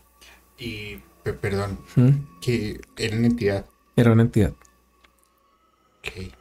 Y, ese, y en ese momento que yo dije esas palabras, esa entidad se desapareció. Nunca más volvió. Y ya no estoy solo. Y de ahora en adelante yo empecé a repetirme con frecuencia hasta que hoy en día es algo permanente en mí, esas, ese sentir que yo estoy cubierto con todos esos seres que invoqué. o sea, el Padre, el Hijo, el Espíritu Santo, la fuerza espiritual de todos mis ancestros, mis ángeles, mis guardianes, mis protectores y mis guías. Para donde vayan, yo voy. Y yo les incluso llegué a cierto nivel de ser conchudo con, todos ellos. digo, si a mí se me olvida, que a usted no se le olvide. sí. Uf, qué, Entonces, desde, esa, desde ese lugar es decir, empecé incluso a resignificar ciertas expresiones nuestras de que, como decían en el derecho, todo lo que digas será usado en tu contra. Y yo empecé a decir, todo lo que suceda lo voy a usar a favor con el poder de Dios. Por negativo que parezca. Bueno, pues ustedes lo, lo, han escuchado. Al final, como creo que, creo que acerté con, con el título del, del capítulo, mitos y realidades porque hay muchas cosas que son muy hollywoodenses y otras cosas que son reales, pero al final cada quien vive su propia experiencia.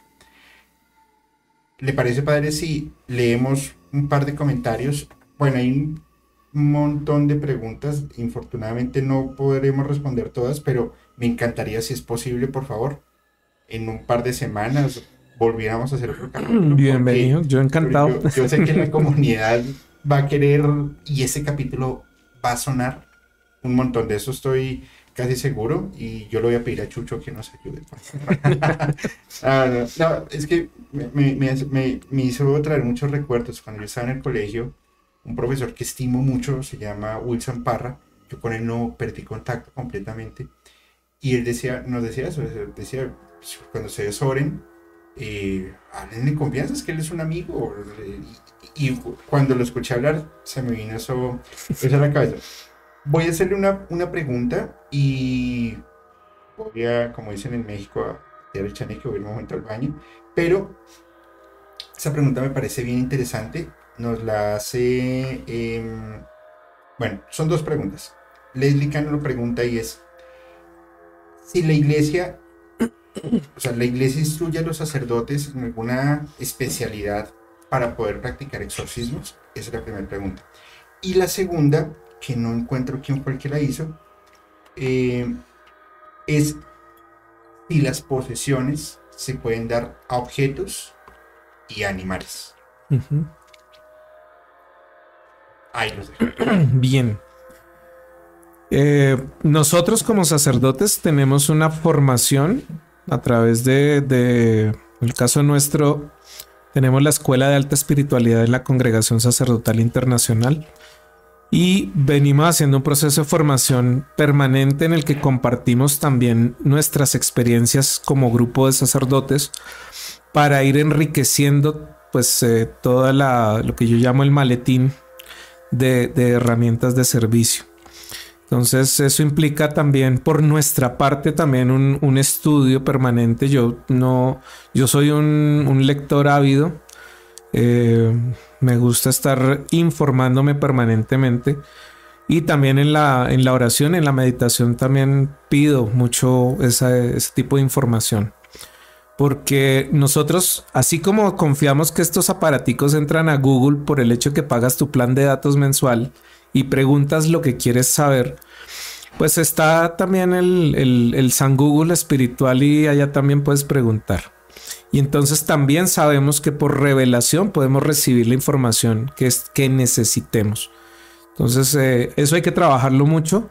Entre más problemas tengas en tu cabeza, o sea, entre más ruido mental tengas, es más difícil acceder. Es como cuando se satura Internet se pone lenta la red, se bloquea el computador. O sea, lo mismo pasa en tu cabeza con la parte espiritual. Entonces, por eso es importante tener eh, nosotros algún tipo de, hábitos de meditación, de relajación, de autocuidado espiritual, autocuidado mental, emocional, para que este receptor, esta antena, esta parabólica, esté con el canal disponible. ¿sí? Entonces, eh, esa es una, parte que, es clave en el, en el camino de los procesos espirituales. Sanar lo personal, trabajar en, nuestro autocuidado, en nuestra conciencia, para que nuestros recursos, nuestras habilidades estén disponibles para el servicio que hacemos. ¿sí? Eso es clave. Bien. Y el segundo aspecto era si se pueden, eh, si las posesiones también se dan a objetos y animales. Ah, ok. Sí, eso, es decir, ya eso se ha, se ha visto que, es decir, una, religión que utiliza mucho este tema de, transferir poder a ciertos objetos, eh, pues sabemos que, que se... En este momento no me llega la palabra. el. El vudú. ¿Mm? Ok. utilizan esto. Hay también otras creencias como en la santería que tienen, a veces tienen huesos de, muertos. Ellos lo llaman como su, su, o tienen a veces esqueletos completos al que le, pues, le invocan el espíritu de la persona que le correspondía ese, esa osamenta y los tienen y los y obviamente los utilizan en los rituales eh, en, ese, en ese caso. Lo mismo a través de muñecos o imágenes o esto, incluso imágenes religiosas. En eso también hemos visto que pues las utilizan para bien y para mal. ¿sí? Como, como esta energía potencial que, que hay. Entonces, en ese sentido también pues es, es, claro que, puede suceder. Y hoy en día pues nosotros mismos a veces abrimos portales. Hay personas, sobre todo personas que se mandan a hacer tatuajes con símbolos, por ejemplo, chinos, eh, hindúes, otras cosas. y no, o sea, les, les gustó tal símbolo. Y en internet dice que ese símbolo es del amor o es no sé qué. Y me da mucha risa una conversación, un conversatorio que hacía eh, Yokoi Kenji, este japonés, de que a veces la gente decía así, ay, oye, aquí dice tal cosa. Y él decía, eh, sí, pero ahí decía otra, nada que ver. O sea, no, no era por ahí, no era por ahí. Entonces también hay que tener en cuenta que aquellos elementos que utilizamos a veces, en, ciertas connotaciones pueden ser portales que estamos abriendo y los estamos llevando a nuestra casa. Los estamos poniendo en lugares que para nosotros son importantes solo porque estéticamente nos gustan.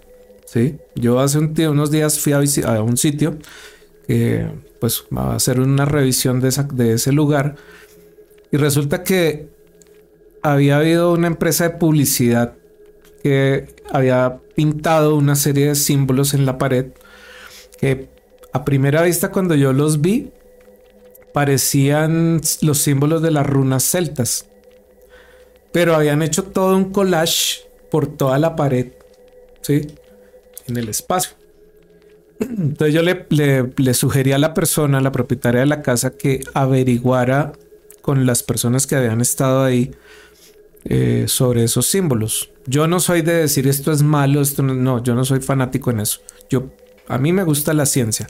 Entonces hay que averiguar y, entender la intención con la que eso fue puesto ahí, si eso tiene algún significado o fue simplemente un tema artístico que les pareció chévere mezclar las runas y hacer todos esos dibujos y eso.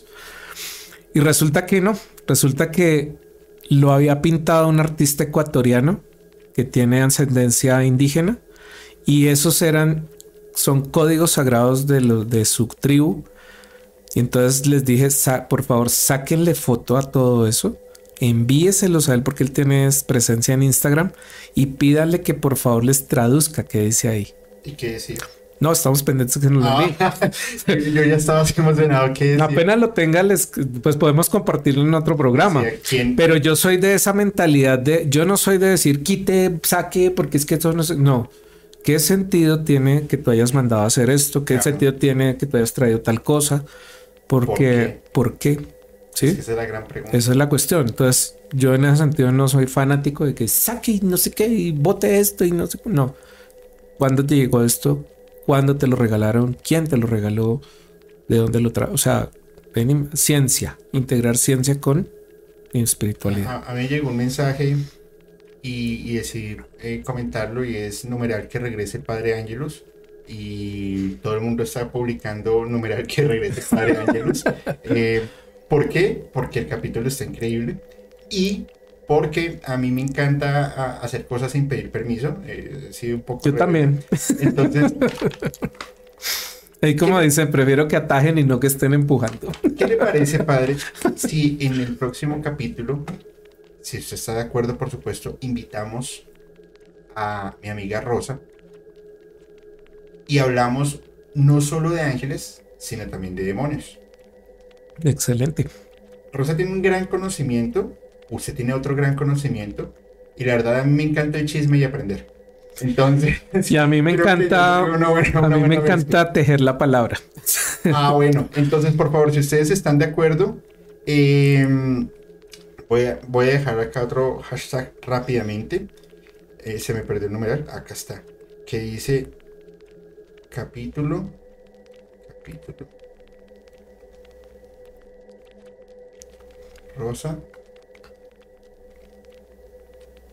con el Padre. Y vamos a hacer algo bien, bien, bien, bien diferente, bien divertido. Bueno, vamos a prepararnos para esta historia y les voy a contar todo el contexto. Antes de, quiero enviarle un saludo súper enorme y, padre si le regala también una bendición a Sandy Fonseca, que cumple 34 años y lo está celebrando con nosotros.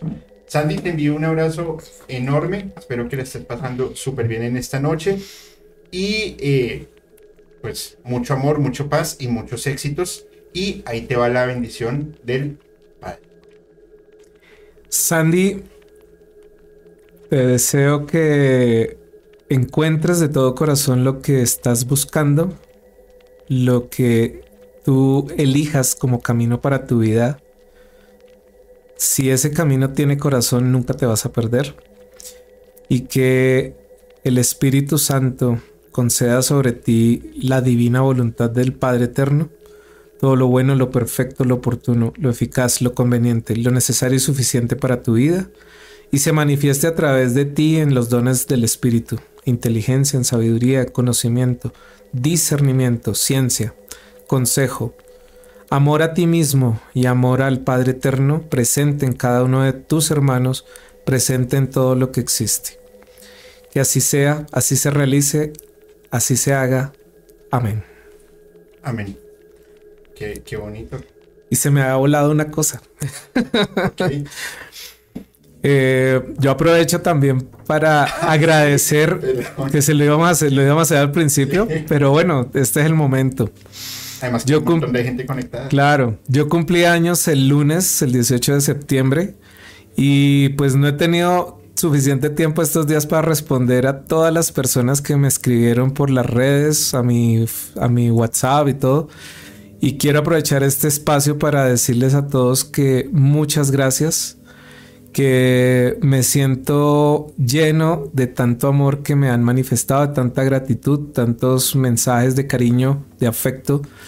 Eh, valoro y me, abrazo a mí mismo con toda esa generosidad que ustedes me comparten, eh, reconociendo que a veces no nos damos cuenta del impacto que tenemos en la vida de los demás.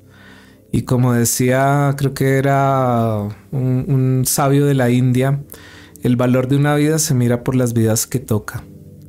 Y les doy las gracias a todos por tocar mi vida y permitirme también tocar la de ustedes. A todos los que me escribieron, a todos los que me pensaron, me desearon buenas cosas, sus, intenciones, deseos y propósitos. Eh, infinita gratitud, bendiciones eternas y que también todo eso que me han deseado lo remito también para todos ustedes y es mi petición también para el Espíritu, que a todos se nos conceda, para que todos disfrutemos, compartamos y hagamos cada día de este mundo un lugar mejor. Entonces, mil gracias a todos y a todas y que sigamos tejiendo nuestro camino, sigamos tejiendo palabra bonita, sigamos tejiendo bien pensar, bien sentir, bien decir y bien hacer en cada día de nuestro camino. Que cada mañana te levantes y te agradezcas. Eh, era, esa parte. Me agradezco un día más a mi lado. Gracias a la vida por confiar en, en que vale la pena un día más. Porque cada año yo hago una renovación espiritual que aprendí con los huicholes, los mexicanos. Y es que decirle a la vida el día de tu cumpleaños, si he de servir, eh, déjenme otro añito. Y si no he de servir más, recójanme rapidito, que por lo menos yo sirva de abono para una matica. Eh, qué, bonita reflexión. Eh, y quisiera pedir un favor antes de entrar a la, historia, por favor. una miembro de la comunidad, amiga de nosotros, Em, está pasando por un tema de salud poco compleja. Y si usted le puede regalar una palabra que yo creo que la, más allá de la cura física, la cura del alma es esencial para aliviar tus dolores físicos. Y Mar, yo sé que pues no, no, no he estado tan conectado porque he tenido un montón de trabajo, pero sí que he estado tratado de estar pendiente. Los moderadores me están también dando información constante. Y pues, mira, aquí hay una muy buena oportunidad y padre, me gustaría, por favor, si es posible. ¿Y puedo saber cuál es la afectación física? Porque a mí me eh, llegan los mensajes. Yo, yo hago descodificación de enfermedades, pero junto con el trabajo, digamos, con los angelitos y todo, eh, a mí me interesa ir a la, a la, a la herida original, que se llama. O sea, ¿dónde se origina? Para dar un, mensaje concreto. Vamos a hacer lo siguiente, por favor, eh, administradores, administradoras, eh, traten de comunicarse con Mar pregunten de todo lo, o sea, traten de indagar de toda la información y al final... Lo miramos, lo miramos acá por interno para darle el mensaje. Con, con Fepo de Podcast Paranormal, eh, empezamos a encontrar que había un gran número de personas que decían, gracias porque me están ayudando con esta depresión, con, con ansiedad que tengo, porque ya no me siento juzgado, porque ya no creo que, que soy el único loco. ¿Se cortó? Ya, ya volvió. ¿Ya? ¿Volvimos? Sí, ya volvió. Upa, me, me, me, alcancé a asustar y yo, no, ¿cómo así? Si no, no, no hemos abierto portales hoy. Entonces... No, sí, yo abrí portal. Cuando ah, tú me dijiste, yo, o sea, yo, o sea, a mí me conectan de una. Pero impresionante. Sí. A mí me conectan yo no me he dado cuenta, todo el mundo. Sí, a mí me conectan de una.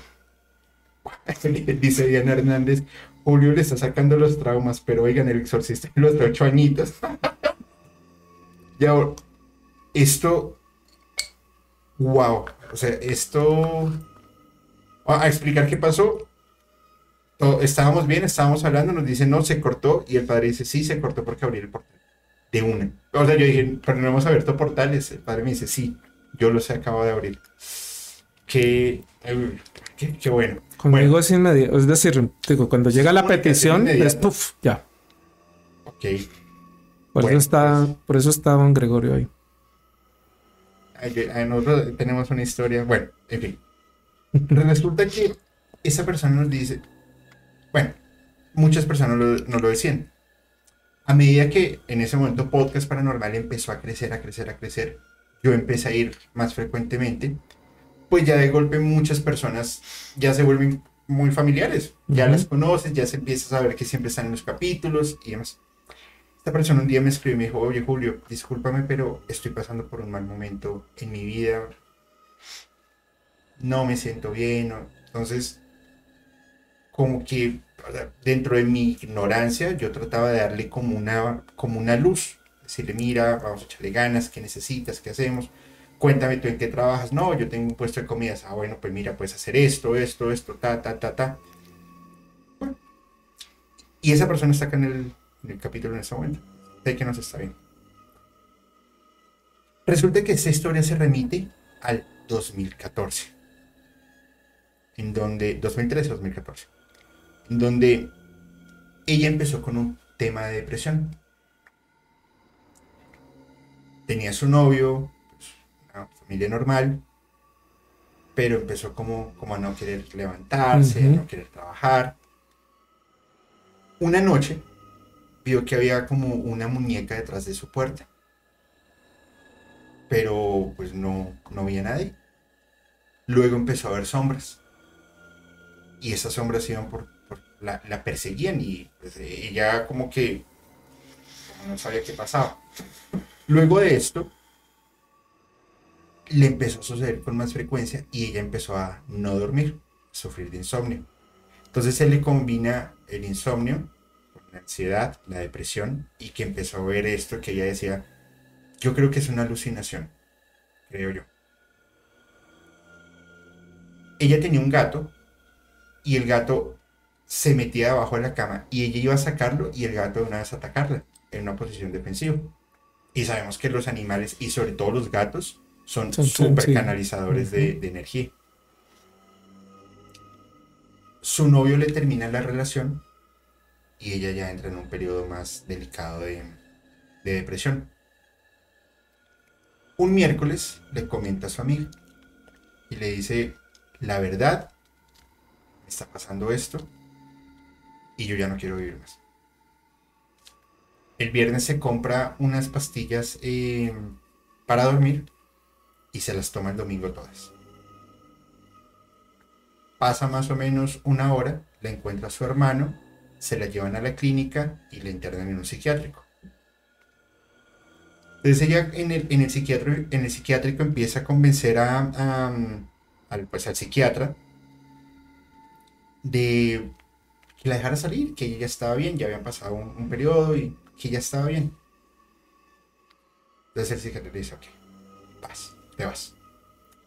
Ella sale y empieza a sentir que le jalan la cabeza el cabello se lo jalan hacia atrás duro.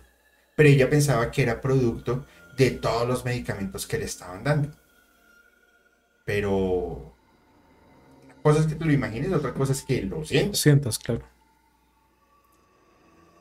Entonces empezaron cosas bastante extrañas.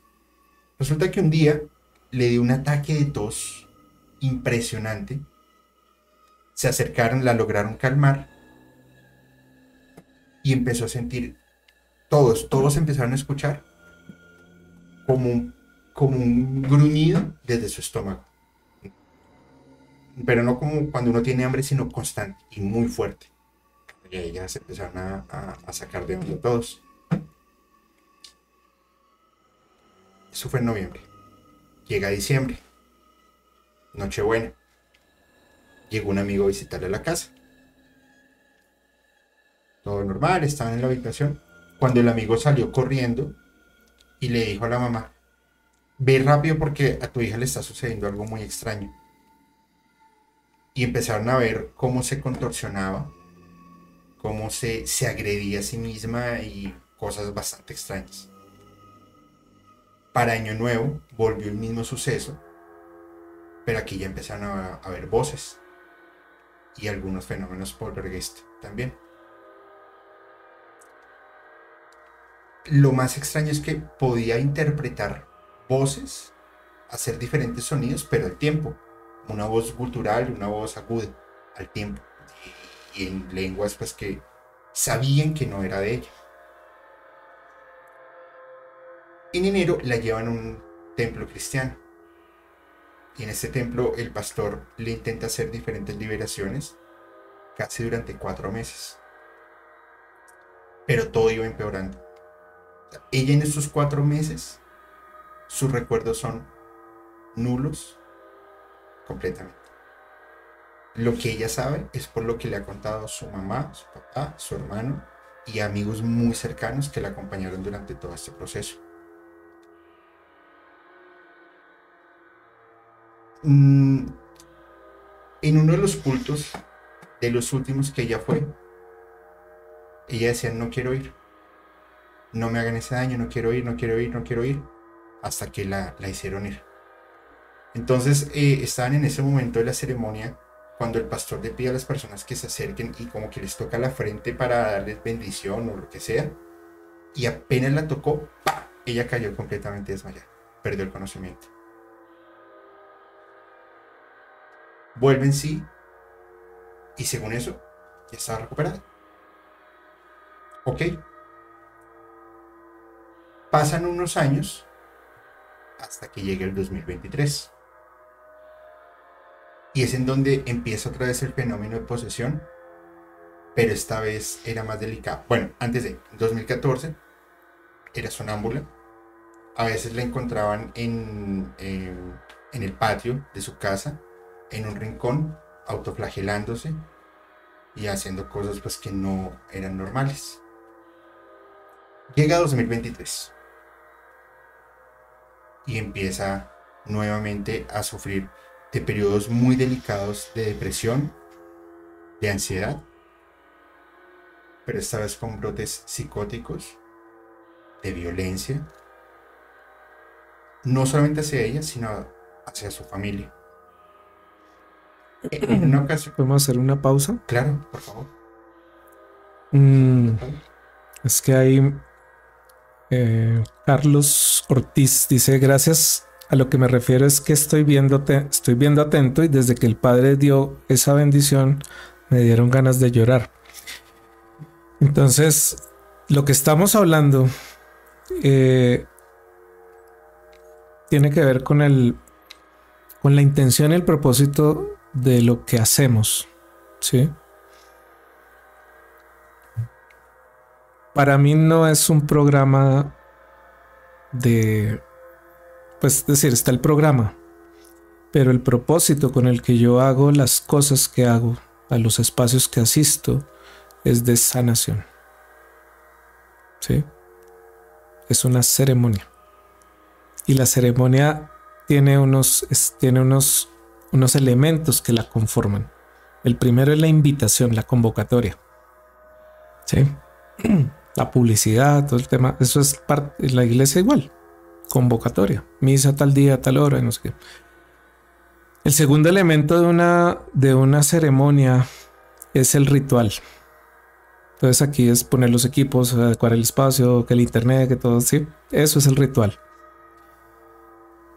El tercer aspecto de la ceremonia viene siendo eh, la intención con la que tú vienes a la ceremonia. Entonces a veces, normalmente las personas pues venimos por un, me llamó la atención el tema, curiosidad, etcétera. Pero en mi caso, yo estoy celebrando simbólicamente una Eucaristía. Es decir, uno de los momentos de la ceremonia en claves es la consagración. Y consagrar es hacer sagrado todo. Para mí este es un espacio sagrado en el que estamos conectados con muchas personas que están escuchando y por eso mi canal está abierto. Que a cada persona le llegue la información que necesita, que lo que estemos diciendo tenga sentido en su vida y, por eso se mueven emociones, se mueven sentimientos. Entonces, eh, hago esta pausa para que para invitarlos a que hagamos una plegaria juntos. Porque de todas formas, así como nosotros estamos trabajando para la luz, también al nombrar a los que están tristes, a los que están angustiados, estamos llamando a esas entidades hacia la luz y se manifiestan. ¿Mm? Entonces, eh, con base en eso, pues hago esta pausa y les invito para que hagamos juntos esa plegaria tú en tu casa, donde estés según tus creencias, nos acompañes, porque esto es para todos. Y digamos juntos una bendición sobre mi familia. Una bendición sobre mi familia. Una bendición sobre mis amigos. Una bendición sobre mis amigos. Una bendición sobre mis enemigos. Una bendición sobre mis enemigos. Jesús envía una bendición. Jesús Cristo en mí. Cristo en mí. Luz sobre mí. Luz sobre mí. Tierra bajo mis pies. Tierra bajo mis pies. Amor que nos rodea. Amor que nos rodea. Amor que nos rodea. Amor que nos rodea. Estoy en paz conmigo. Estoy en paz conmigo. Estoy en paz con todos. Estoy en paz con todos. Estoy en paz con todo a mi alrededor. Estoy en paz con todo. Deseo paz Deseo a todos los seres a todos los seres de luz y de sombra de luz y de sombra que están presentes. que están presentes. Estoy en paz con todos Estoy en paz con todos. y les deseo a todos paz. Les deseo a todos paz. Amén.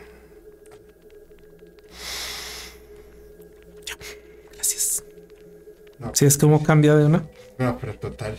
No, después de esta oración, ¿qué, qué historia voy a querer contar? Se me, se me, se me, se me movió absolutamente todo el, todo el cuerpo. O sea, que- Es eso. Qué bonito esto. Em, vamos a continuar. Pones aquí la, la camarita, por favor. 2023. Esa persona nuevamente se ve afectada. Depresión, ansiedad, todo para abajo. Fue creo que en marzo que ella me escribió. Me dijo Julio. Quizás este sea el último mensaje que vas a ver de mi parte. No quiero más. Y le dije, ¿qué vas a hacer? Dime qué necesitas. Inclusive llamé a miembros de la comunidad y les dije, oigan, si ustedes conocen a esta persona, pilas porque está pidiendo ayuda. Es una alerta. Perdí el rastro de ella. Volví a, a saber de ella hace un par de meses. Me dijo y me envió un video. Ese video lo vamos a ver ahorita. Me dijo, según lo que sé, estaba poseído. ¿Cómo? Me dijo, sí. Había una entidad dentro de mí y a través de ritual católico y de em, como chamánica, ritual chamánico, me lograron exorcizar, me lograron liberar. una de las cosas más extrañas que le pasó a ella es que empezó a vomitar, pero vomitaba era arena. Como una persona puede vomitar arena. Entre muchos otros detalles que por supuesto pues no, no, no voy a contar acá porque pues, por respeto a esta persona. Pero vamos a ver unas evidencias. por favor? Ve evidencias y vamos a ver la, la primera, de abajo hacia arriba.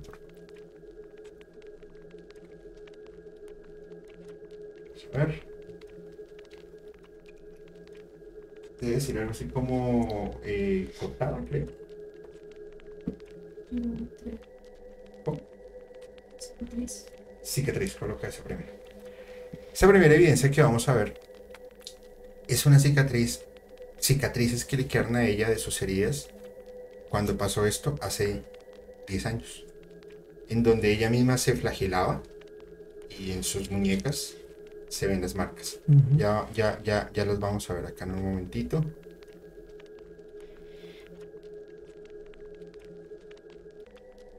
Ahí está. Algunas, pues bueno, ella dice que algunas se las hizo, otras aparecieron. Pero al final es su marca de que una entidad o algo pasó quita esa y vamos a ver la de la cortada. Esas eran sus cortadas eh, reales. Y si, si, se dan cuenta, es una cortada profunda. No es, no es algo tan, tan normal. No sé si ya está. Bueno, aquí se, demora en, en actualizar. Ahí está. Eh, bueno. Hicieron unas velaciones. Y lo, lo, que me llama la atención. pícale el ojito a las dos para que se quiten y no quede una sobrepuesta. Quita ya las dos, no hay problema. Y la, la tercera. Cuando hicieron esa velación, y lo dejo aquí abierto a, los comentarios y por supuesto su experiencia padre yo veo a dos personas. Y no, no una persona abrazándola, sino como reteniéndola. Como tú no te vas de acá.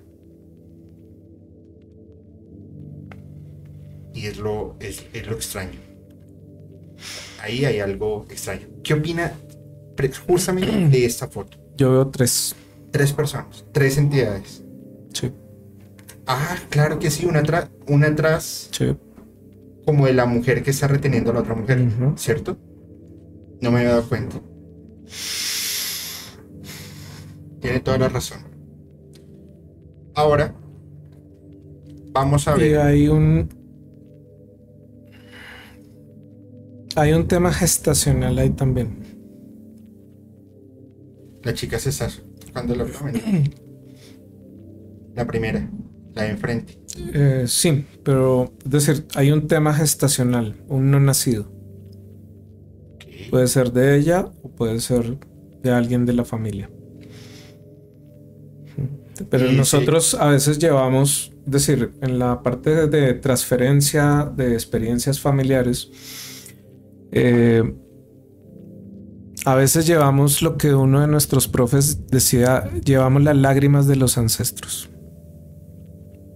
Entonces, en ese aspecto yo tengo una, frase articulada que dice, la primera generación lo vivió, la segunda lo ocultó, la tercera lo omitió y la cuarta lo repite. es basado en el texto bíblico de Dios corregirá los errores de los padres en los hijos hasta la tercera y la cuarta generación. Entonces, mm, he tenido casos de mujeres con problemas de miomas en el cáncer de útero y esto, eh, donde llevan simbólicamente los niños abortados, o propios o de sus familiares. Como una forma de decir, yo los llevo por ti. Entonces son miomas, eh, tumores, toda esta parte que, se vuelve a veces eh, de enfermedad. que, ¿Dónde está? Útero, matriz, madres. Entonces muchas veces estos niños no fueron reconocidos, fueron abortados y las mujeres usualmente llevan la culpa, llevan esa carga. Y cuando pasa de una generación a la siguiente, pues puede que las hijas o los descendientes llevan tumores o alguna afectación a nombre de los que lo hicieron. Ok. Entonces, ahí es importante, por te digo, ya habría que mirar con ella. ¿Qué mm, pasó? Puntualmente entrar un poco a estudiar lo que llamamos el árbol genealógico, su historia familiar, para empezar a reconciliar estas experiencias, estas situaciones. Y obviamente eso también, eh, pues a veces implica espiritualmente en nuestros antecesores. Yo compartía la, en el programa, en el programa anterior, lo de mi abuelo, que pues yo de niño sentía esa presencia de mi abuelo, pero no me daba miedo. y como lo vi desde tan pequeño, pues no... Ya se familiarizó. Sí, era familiar que estuviera por ahí y esto. Eh, hasta cuando ya pude entender que había una historia familiar ligada con él, que trascendió a mí a través de mi madre, y que yo era como su heredero espiritual de ese tema que él no resolvió. O sea, como confío en ti, tu alma, tú tienes la fuerza para resolver esto que yo no pude. Como que me pasa el cuaderno de matemáticas y mira los problemas que yo no lo logré, en los que me rajé, no sé qué. Claro, entonces al principio uno se queja un poco, ¿no? De porque a mí tan de malas que no sé qué. Pero no, cuando tú ya lo pones en, el, en términos de lo espiritual, del espíritu, yo hoy en día pues le digo a mi abuelo gracias por haber confiado en mí, gracias por haberme, por haber querido que yo creciera, porque también es eso, ¿sí? El regalo de todas estas experiencias es que crezcamos. ahí se me acabó el victimismo con Dios. ¿Por qué a mí? ¿Por qué no sé qué? Porque que un día me dijo, porque te amo, hijo mío, y confío en ti. Y quiero que crezcas. Entonces, de a partir de ahí, también fue como decirle, gracias Padre, pon por delante de mí lo que quieras que yo quiero es crecer. Entonces también es esa convicción de Dios no te manda donde no sabe decir, Dios no te va a dar más de aquello con lo que eres capaz. Y quiere que crezcamos. Que pues era un poco en lo espiritual eso. ¿Cómo quiero crecer? Y, y en algún momento la, la, señora que yo les mencionaba del tema me decía, es que te están haciendo brujería y no sé qué. Le dije, no, me pusieron una maestra, corazón, me pusieron una maestra y una buena. Para que yo aprenda a protegerme y a cuidar y ayudarle a liberar a otros. Si no, si no me ponen una, una buena maestra, ¿cómo aprendo que una? Sí. Y si desprecio las maestras que me no ponen. Hay exigencia, no hay experiencia. Claro, entonces también pues se presentan desafíos, pero, pero estamos aprendiendo, estamos en un camino de aprendizaje. Entonces también es un poco trabajar el miedo desde ese lado, decir, el miedo es un aliado, me avisa, yo le digo, bueno, está bien, parece, pero fresco, con que me avise es suficiente, no que me paralice.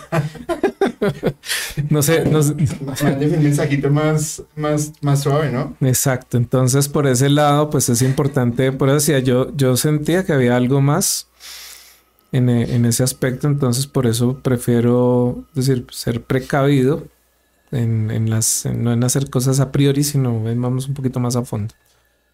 Totalmente, padre. Vamos a ver el video. Eh, voy, a, voy a silenciar acá los micrófonos para que se lo pueda ver acá con, con sonido okay. en el celular. Y eh, dime. Sí, o sea, apaga, apaga la, la, de las velas y cuando te diga, prende la de la, la del la del video, ¿vale? Aquí está, y ya está con sonido. Públicalo, por favor. De la peste de, de la peste destructora con sus plumas te cubrirá y debajo de sus alas estará. Ah, ok, play.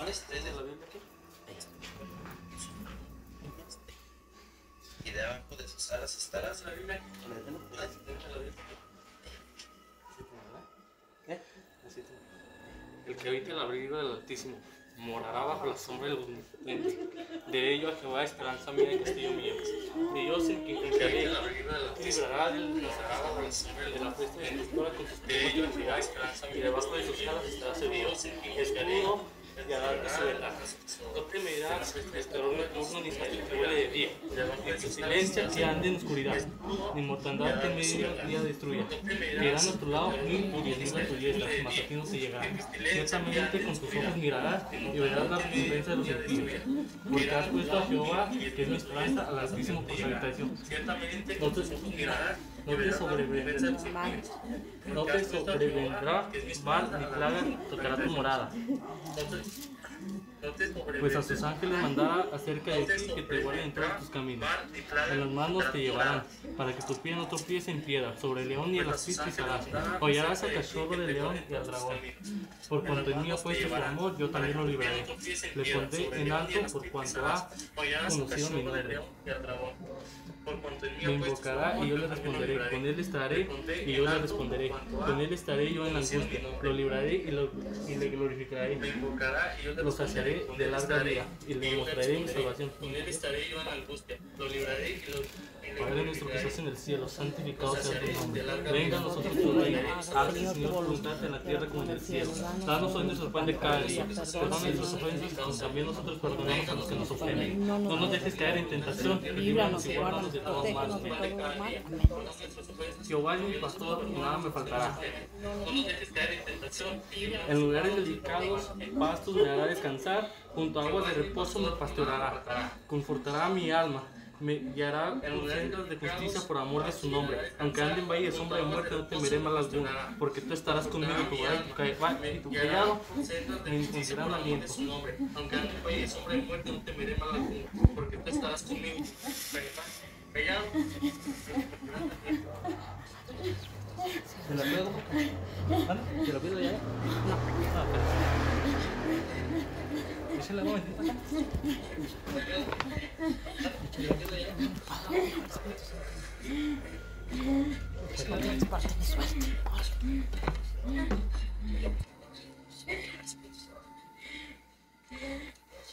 parte de suerte.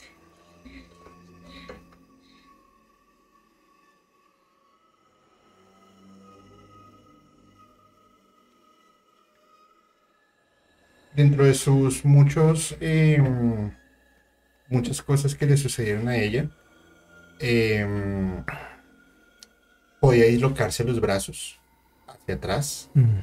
eh, contorsionismo bastante fuerte y bueno desde 2014 ah, despertaba cuando podía dormir y habían muchos moscos a su alrededor muchas moscas yo, yo, dentro de mi ignorancia, tengo varias hipótesis. Primera es que hay un tema muy oscuro ahí. Eh, de por sí, uno de los de las cosas que mm, de, esos termómetros son justamente las moscas. Porque son, son seres del bajo astral. O sea, cuando hay moscas es que hay algo del bajo astral. Y yo, en lo personal, pero pues el, experto es usted y si estoy equivocado, pues maravilloso. Yo creería que sí es una entidad demoníaca. Pero la verdad es bastante fuerte, es muy, muy fuerte. Nos gustaría escuchar su opinión, por favor. Bueno, las moscas, es decir, nosotros, una parte es cuando hay contaminación o infestaciones, llamamos así. Así es. Mm, pero paradójicamente en la cultura mexicana, eh, las moscas son almas en pena. Ok, buen dato. Entonces, en las zonas rurales es muy común que las personas tengan un gallo. Un gallo. Sí. Y tú ves a las personas con sus matabamoscas por ahí y le tiran las moscas al gallo. En la cultura maya, eh, el gallo era el transmutador de las almas a, la trascendencia cuando estaban en pena. Ok. Entonces, eh, por eso parte del servicio que se hacía era matar las moscas, dárselas al gallo para ayudarlas a ascender. desde esa tradición. En el caso nuestro, pues claro, ya en nuestra cultura, cuando vemos estas infestaciones de, ciertos animalitos, a veces gusanos o esto, o ese olor a putrefacción, o entonces ya, ya entendemos que hay ahí temas de, de santería o de hechicería y que por medio muy seguramente hay huesos de muerto o tierra de cementerio. ¿Sí? Porque pues es que es lo que huele a podrido.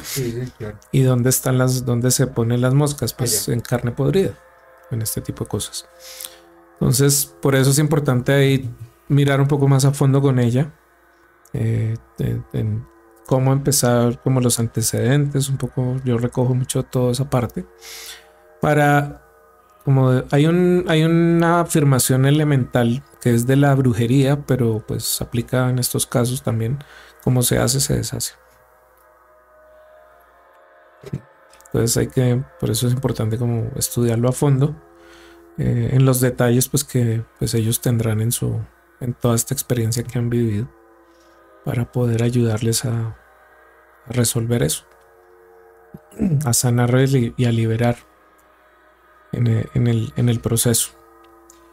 Pues eh, la verdad es que a, mí me impactó mucho cuando lo vi, es, es, bastante fuerte. Pero bueno, esperemos que, ya, ya esté saliendo. me, me, llegó el nombre de la persona que... Ay, mire esto, qué interesante. Perdón a todos. Con eso se comprueba todo. Exacto. La persona que estamos hablando, que es de la comunidad, ella tiene dolor en espalda baja del lado derecho. Le han mandado a hacer varios estudios para ver si es el riñón o la vesícula, pero el dolor es bastante fuerte. Ella se llama María Beatriz Tejera. Ok.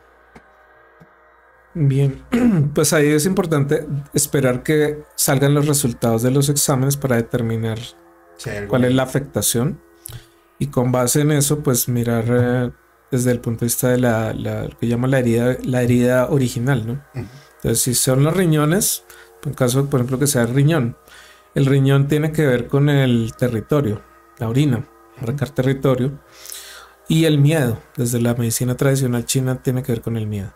Entonces hay que revisar ahí esa parte. Y en las constelaciones familiares, el riñón tiene que ver con los ancestros, la carga ancestral.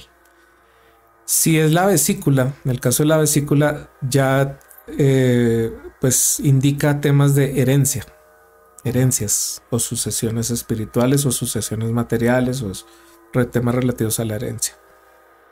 Entonces en ambos casos vamos por el tema de la ancestralidad. Ok. Sí. Bueno, ahí puede ser algo interesante. Si le puede dar su bendición, por favor, pues yo creo que ya se lo agradecería enormemente. Bien. Bueno. Que la bendición del Padre Eterno, el Hijo, la Madre Divina y en la unidad del Espíritu Santo lleguen a ti, te den paz, te den tranquilidad, te den serenidad y tus guías, tus guardianes, tus protectores te cubran y te acompañen en cada momento y que estés consciente que ellos están contigo y sé consciente de invocarlos, porque ellos no, no pueden actuar si no les pedimos. ¿no? Es decir, aunque los tenemos todos, si no los invocamos, si no nos conectamos con ellos, eh, pues no pueden actuar. Respetan nuestro libre albedrío. Entonces siempre cúbrete, invítalos, invócalos para que vayan contigo a todas partes. Y también esto que decía un poco de ser conchudo espiritualmente, decir, aunque yo me olvide, usted no se olvide. Tienen mi permiso. Tienen mi permiso. Bueno, vamos a leer los últimos comentarios de la noche. Dice alguien, demonios, llegué tarde, ¿de qué me perdí? Padre, este es el capítulo más largo que he hecho desde que empecé musicalmente. Ya vamos a completar cuatro horas. Wow. Vamos tres horas 43, 43 minutos. y se me ha ido el tiempo volando. Increíble. Segundo es el, uno de los pocos capítulos que no me ha dolido la espalda. Porque siempre es algo maltratado. Y, y realmente creo que todo el conocimiento en lo personal, voy a hablar desde, desde, mi, desde mi ser como persona, me ha hecho clic un montón de cosas que la verdad es que estoy, estoy asombrado y sigo insistiendo, las señales llegan cuando deben llegar. Increíble. En, serio, muchas gracias por, por abrirnos la puerta a su despacho, por la amabilidad, la hospitalidad, por compartirnos tantas experiencias de vida, pues, que, son algunas hasta personales, como, como lo de San Miguel Arcángel. Y, y, en serio, vi un comentario, no, no sé quién lo hizo, pero ojalá hubiesen más sacerdotes como usted. Porque creo que la, el mundo se cambiaría de forma muy, muy, muy radical. Dejaríamos de polarizarnos por todo, dejaríamos de, de violentarnos por decir algo, por dar una idea, por cualquier cosa. Y creo que eso hoy por hoy es lo que nos hace falta. Además de, de esa conexión que usted tiene con la naturaleza, con la madre tierra o con la Pachamama, eh, es la primera vez que escucho, por ejemplo, la, la, combinación entre, un sacerdote y el yajé o, el peyote. Reunir tanta información de tantas culturas y poderlas volver como una unidad para poder ayudar a otra persona. En serio, y eso lo, lo, yo he tenido dos episodios que siempre he dicho para mí van a ser los favoritos. Era el de que hice con, justo con Fepo de Bob Lazar 1 y el otro de eh, cuando hablé de Blue Beam, en una entrevista con un extraterrestre. Pero este para mí creo que es el que a mi nivel de conocimiento y espiritualidad es el que más me ha aportado y las personas que también se lograron conectar y que se van a conectar cuando lo vean, yo creo que les van a hacer un montón de clic, un montón de cosas y que más allá de lo metafísico o lo paranormal, no olvidemos este ser espiritual que de una u otra manera es protagonista para todas las personas y hasta ganas de llorar me dieron. Qué padre, me, me, me, voy muy conmovido. Muchísimas gracias por ese espacio. Sí, esas, es decir, esto que mencionas de las diferentes creencias, culturas, cómo lo he integrado, eh, yo por eso digo que empecé a entendí, cuando entendí que el tema de Jesús no es saberte la Biblia, no es participar solo de los sacramentos o de los rituales, sino es cómo lo caminas en la vida. Las palabras que él dijo que están guardadas en nuestros textos bíblicos son verdad. Es decir, en los proverbios hay un proverbio que dice que aquel que usa doble lenguaje se convierte en reo. O sea, prisionero del doble lenguaje, o sea, de no estar definido. Y en eso le agradezco a uno de mis maestros eh, de formación en la parte terapéutica, que hoy en día pues está pasando por una situación muy difícil. Eh, y lo honro y lo amo con todo el corazón porque él, gracias a él, en, un, en una ceremonia con honguitos, eh,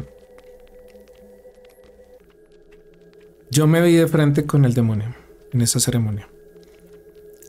Y esta persona me dijo en un momento dado, Ángel, tienes que tomar una decisión en tu vida. O la luz o la sombra. En el cielo y en el infierno necesitan gente convencida. Allá no contratan mediocres. En la mitad no sirves más. Y gracias a él, esa noche, lo mismo, no era el demonio, era mi demonio interior, mi miedo interior, mis cosas, mis pedos, como decía la abuela, decía la abuela Margarita. Eh, me pude poner en paz con él. De ahí sale la plegaria que dice ahora, me pongo, o sea, me pongo en paz contigo. Te agradezco todo lo que me enseñaste. Ya te serví. Ahora elijo servir en el camino de la luz. Y nos volveremos a ver contigo cuando llegue el momento de que des la vuelta. Y me voy en paz. Y te dejo en paz. Entonces, a partir de ahí vino como toda esta experiencia y el, proverbio que hago mención en la Biblia dice, no uses doble lenguaje. Me dicen, ¿cómo haces para mezclar? Yo no estoy mezclando nada. Mi único idioma es el idioma de mi maestro. Todo lo que aprendo de las otras creencias, culturas, tradiciones, prácticas, lo traigo aquí a decir, este es aquí, esto está. Es una sola cosa. Y el lenguaje al final es uno solo, el amor, el amor universal. Ese es el lenguaje único y verdadero. Entonces, todo lo que aprendas de diferentes tradiciones y culturas en la unidad del amor universal. Y eso es un único lenguaje. Ahí no te pierdes, no hay confusión.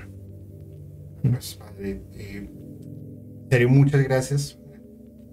Ni, ni, siquiera sé qué decir.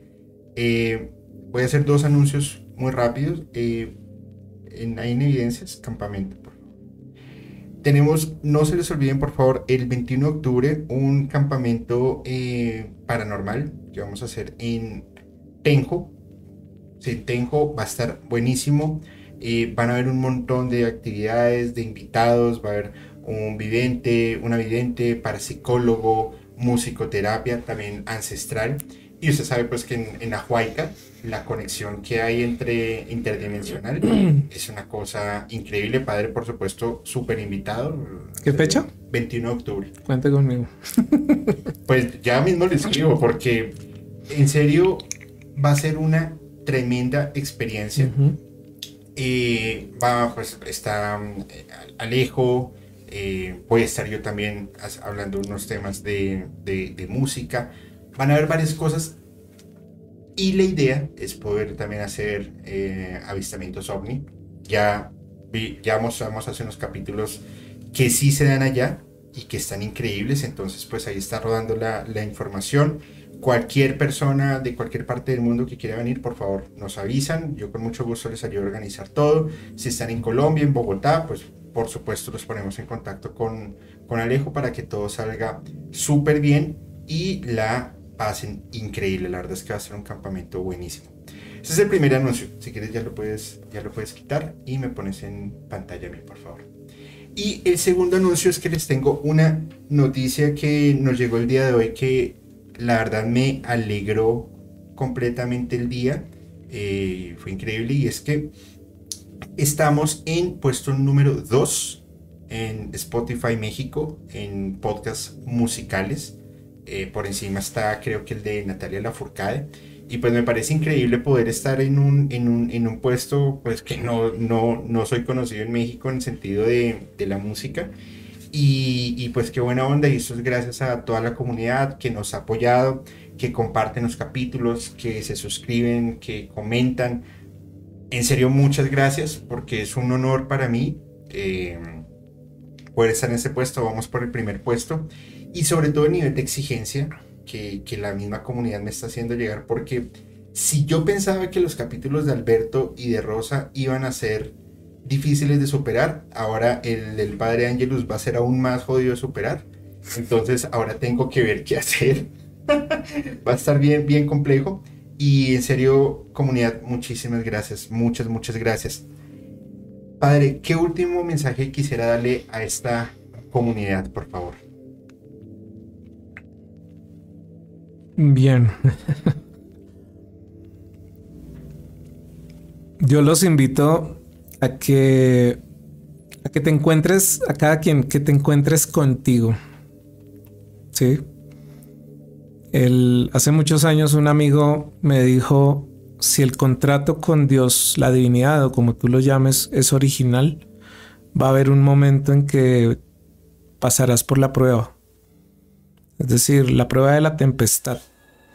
Los buenos barcos se prueban en alta mar, no amarrados en el puerto.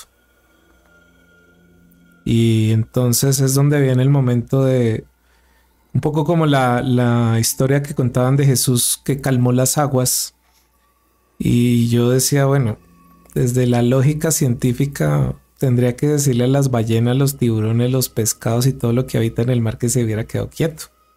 Para que eso sea posible. Yo lo, lo, cuento de otra forma y es que las aguas en la, en la medicina tradicional china son las emociones. ¿Sí? El miedo, la inseguridad, lo que nos produce una crisis, una situación de crisis. Yo imagino a Jesús diciéndole a todos los apóstoles, a ver hermano, ustedes no son pescadores, la primera vez que en el mar así, a ver cómo me llevan a la orilla. ¿Sí? Pero calmen sus aguas, o sea, calmen las emociones. Sobre eso tengo poder. Calma tus aguas. Respira. Eso es de la meditación, del budismo, cualquier técnica mindfulness hoy en día, todo eso es Vuelve a lo más básico, a tu primer contacto con la vida, ¿cuál fue? Respirar. Tu primer... ¿Sí? Entonces, en cada situación que se te presente, detente, detente un momento. Contacta con lo esencial, respirar, respirar. ¿Mm? Y ya de ahí invocas la ayuda espiritual que quieras, es decir, por favor, ayúdenme, denme una pista, denme una pauta, una palabra. Eh, y, sobre eso, pues procedes. Pero lo primero es aquietarte, detener las aguas. ¿Mm? Piensa para actuar. Exacto. Sí, decimos cuenta hasta 10. O sea, hay muchas formas en que lo decimos. Mm. Pero, pero las herramientas que vamos escuchando en todos estos espacios ya sean de crecimiento personal, de todos los espacios que escuchamos, eh, son útiles si eliges usarlas en el momento en que estás viviendo la experiencia. Las herramientas, yo digo, es como ir a Home Center, me compro la mejor caja de herramientas, la más elegante, la más fina, la más bonita, pero voy a visitarte a tu casa y no las estrenado. Y nos pasa mucho eso vamos a cursos, vamos a talleres. Hoy en día toda esta oferta de crecimiento espiritual es inmensa, pero muchas veces estamos esperando el café instantáneo, algo mágico que me resuelva la vida y no, está en tus manos usar las herramientas que te, que te lleguen. Entonces agradezco mucho el espacio, la paciencia, el acompañamiento, eh, la compañía y que, como digo siempre al final de la Eucaristía, la celebración, la ceremonia que ha terminado, mi invitación es a que tú seas una Eucaristía que camina, que quien te vea a ti reconozca a Cristo en ti, donde quiera que vayas, donde quiera que estés, tu presencia física, tu sangre sea alimento y bebida para tus hermanos. Y que compartamos, disfrutemos y sembremos estas semillas buenas semillas en el terreno fértil de la mente, que cada vez haya menos pájaros que se coman tus semillas, que también cuides de dejarlas caídas o dejar que se te caigan por el camino y que vengan los pájaros a, comérselas, o sea, la distracción, el miedo, la inseguridad, todos esos son pajaritos que se comen diario la semilla. Que tengas cuidado con las piedras del camino también donde caen semillas y aunque germinan, se secan entonces ten cuidado con los obstáculos o las creencias limitantes que tienes para que no se te sequen las semillas.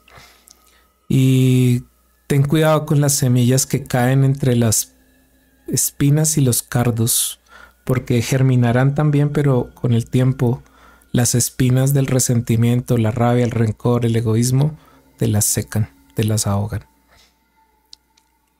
Y que la mayor cantidad de semillas caiga en buena tierra y de fruto en abundancia, al ciento por uno, como dice la palabra. Y bueno, esa es mi cierre de bendición para todos y todas.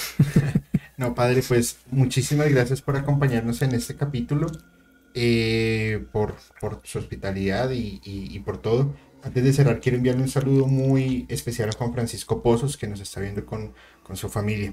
Entre tanto, por favor, a toda la comunidad, si este capítulo les ha gustado, compártanlo, suscríbanse al canal, envíenselo a sus amigas. Eso se lo pueden enviar a sus tías aburridas que les va a encantar. Yo estoy seguro que les va a encantar. Eh, sobre todo cuando el, padre cuenta eh, cuando estaba casado y, y volvió a la iglesia me dice, ¡Oh! Eso es una locura. Envíenselo a sus tías aburridas, por favor. Muchas gracias y como siempre se los digo, sientan la música, vivan la música, pero piénsenla. Uy, faltan dos minutos. Nah, ya estoy cansado. Sientan la música, vivan la música, pero piénsenla de una forma totalmente diferente. Soy Julio y les deseo muy buenas noches. ¿Qué le pasa a celular? ¿Ya está saliendo?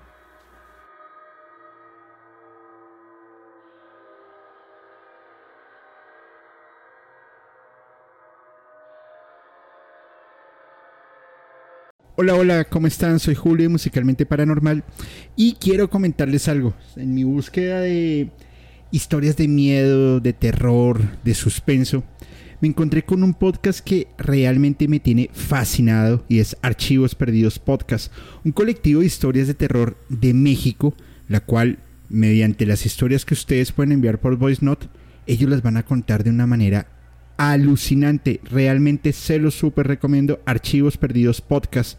Y esto lo pueden escuchar en Spotify, Apple Podcast o cualquiera de sus plataformas de preferencia. Soy Julio de Musicalmente Paranormal y les envío un abrazo.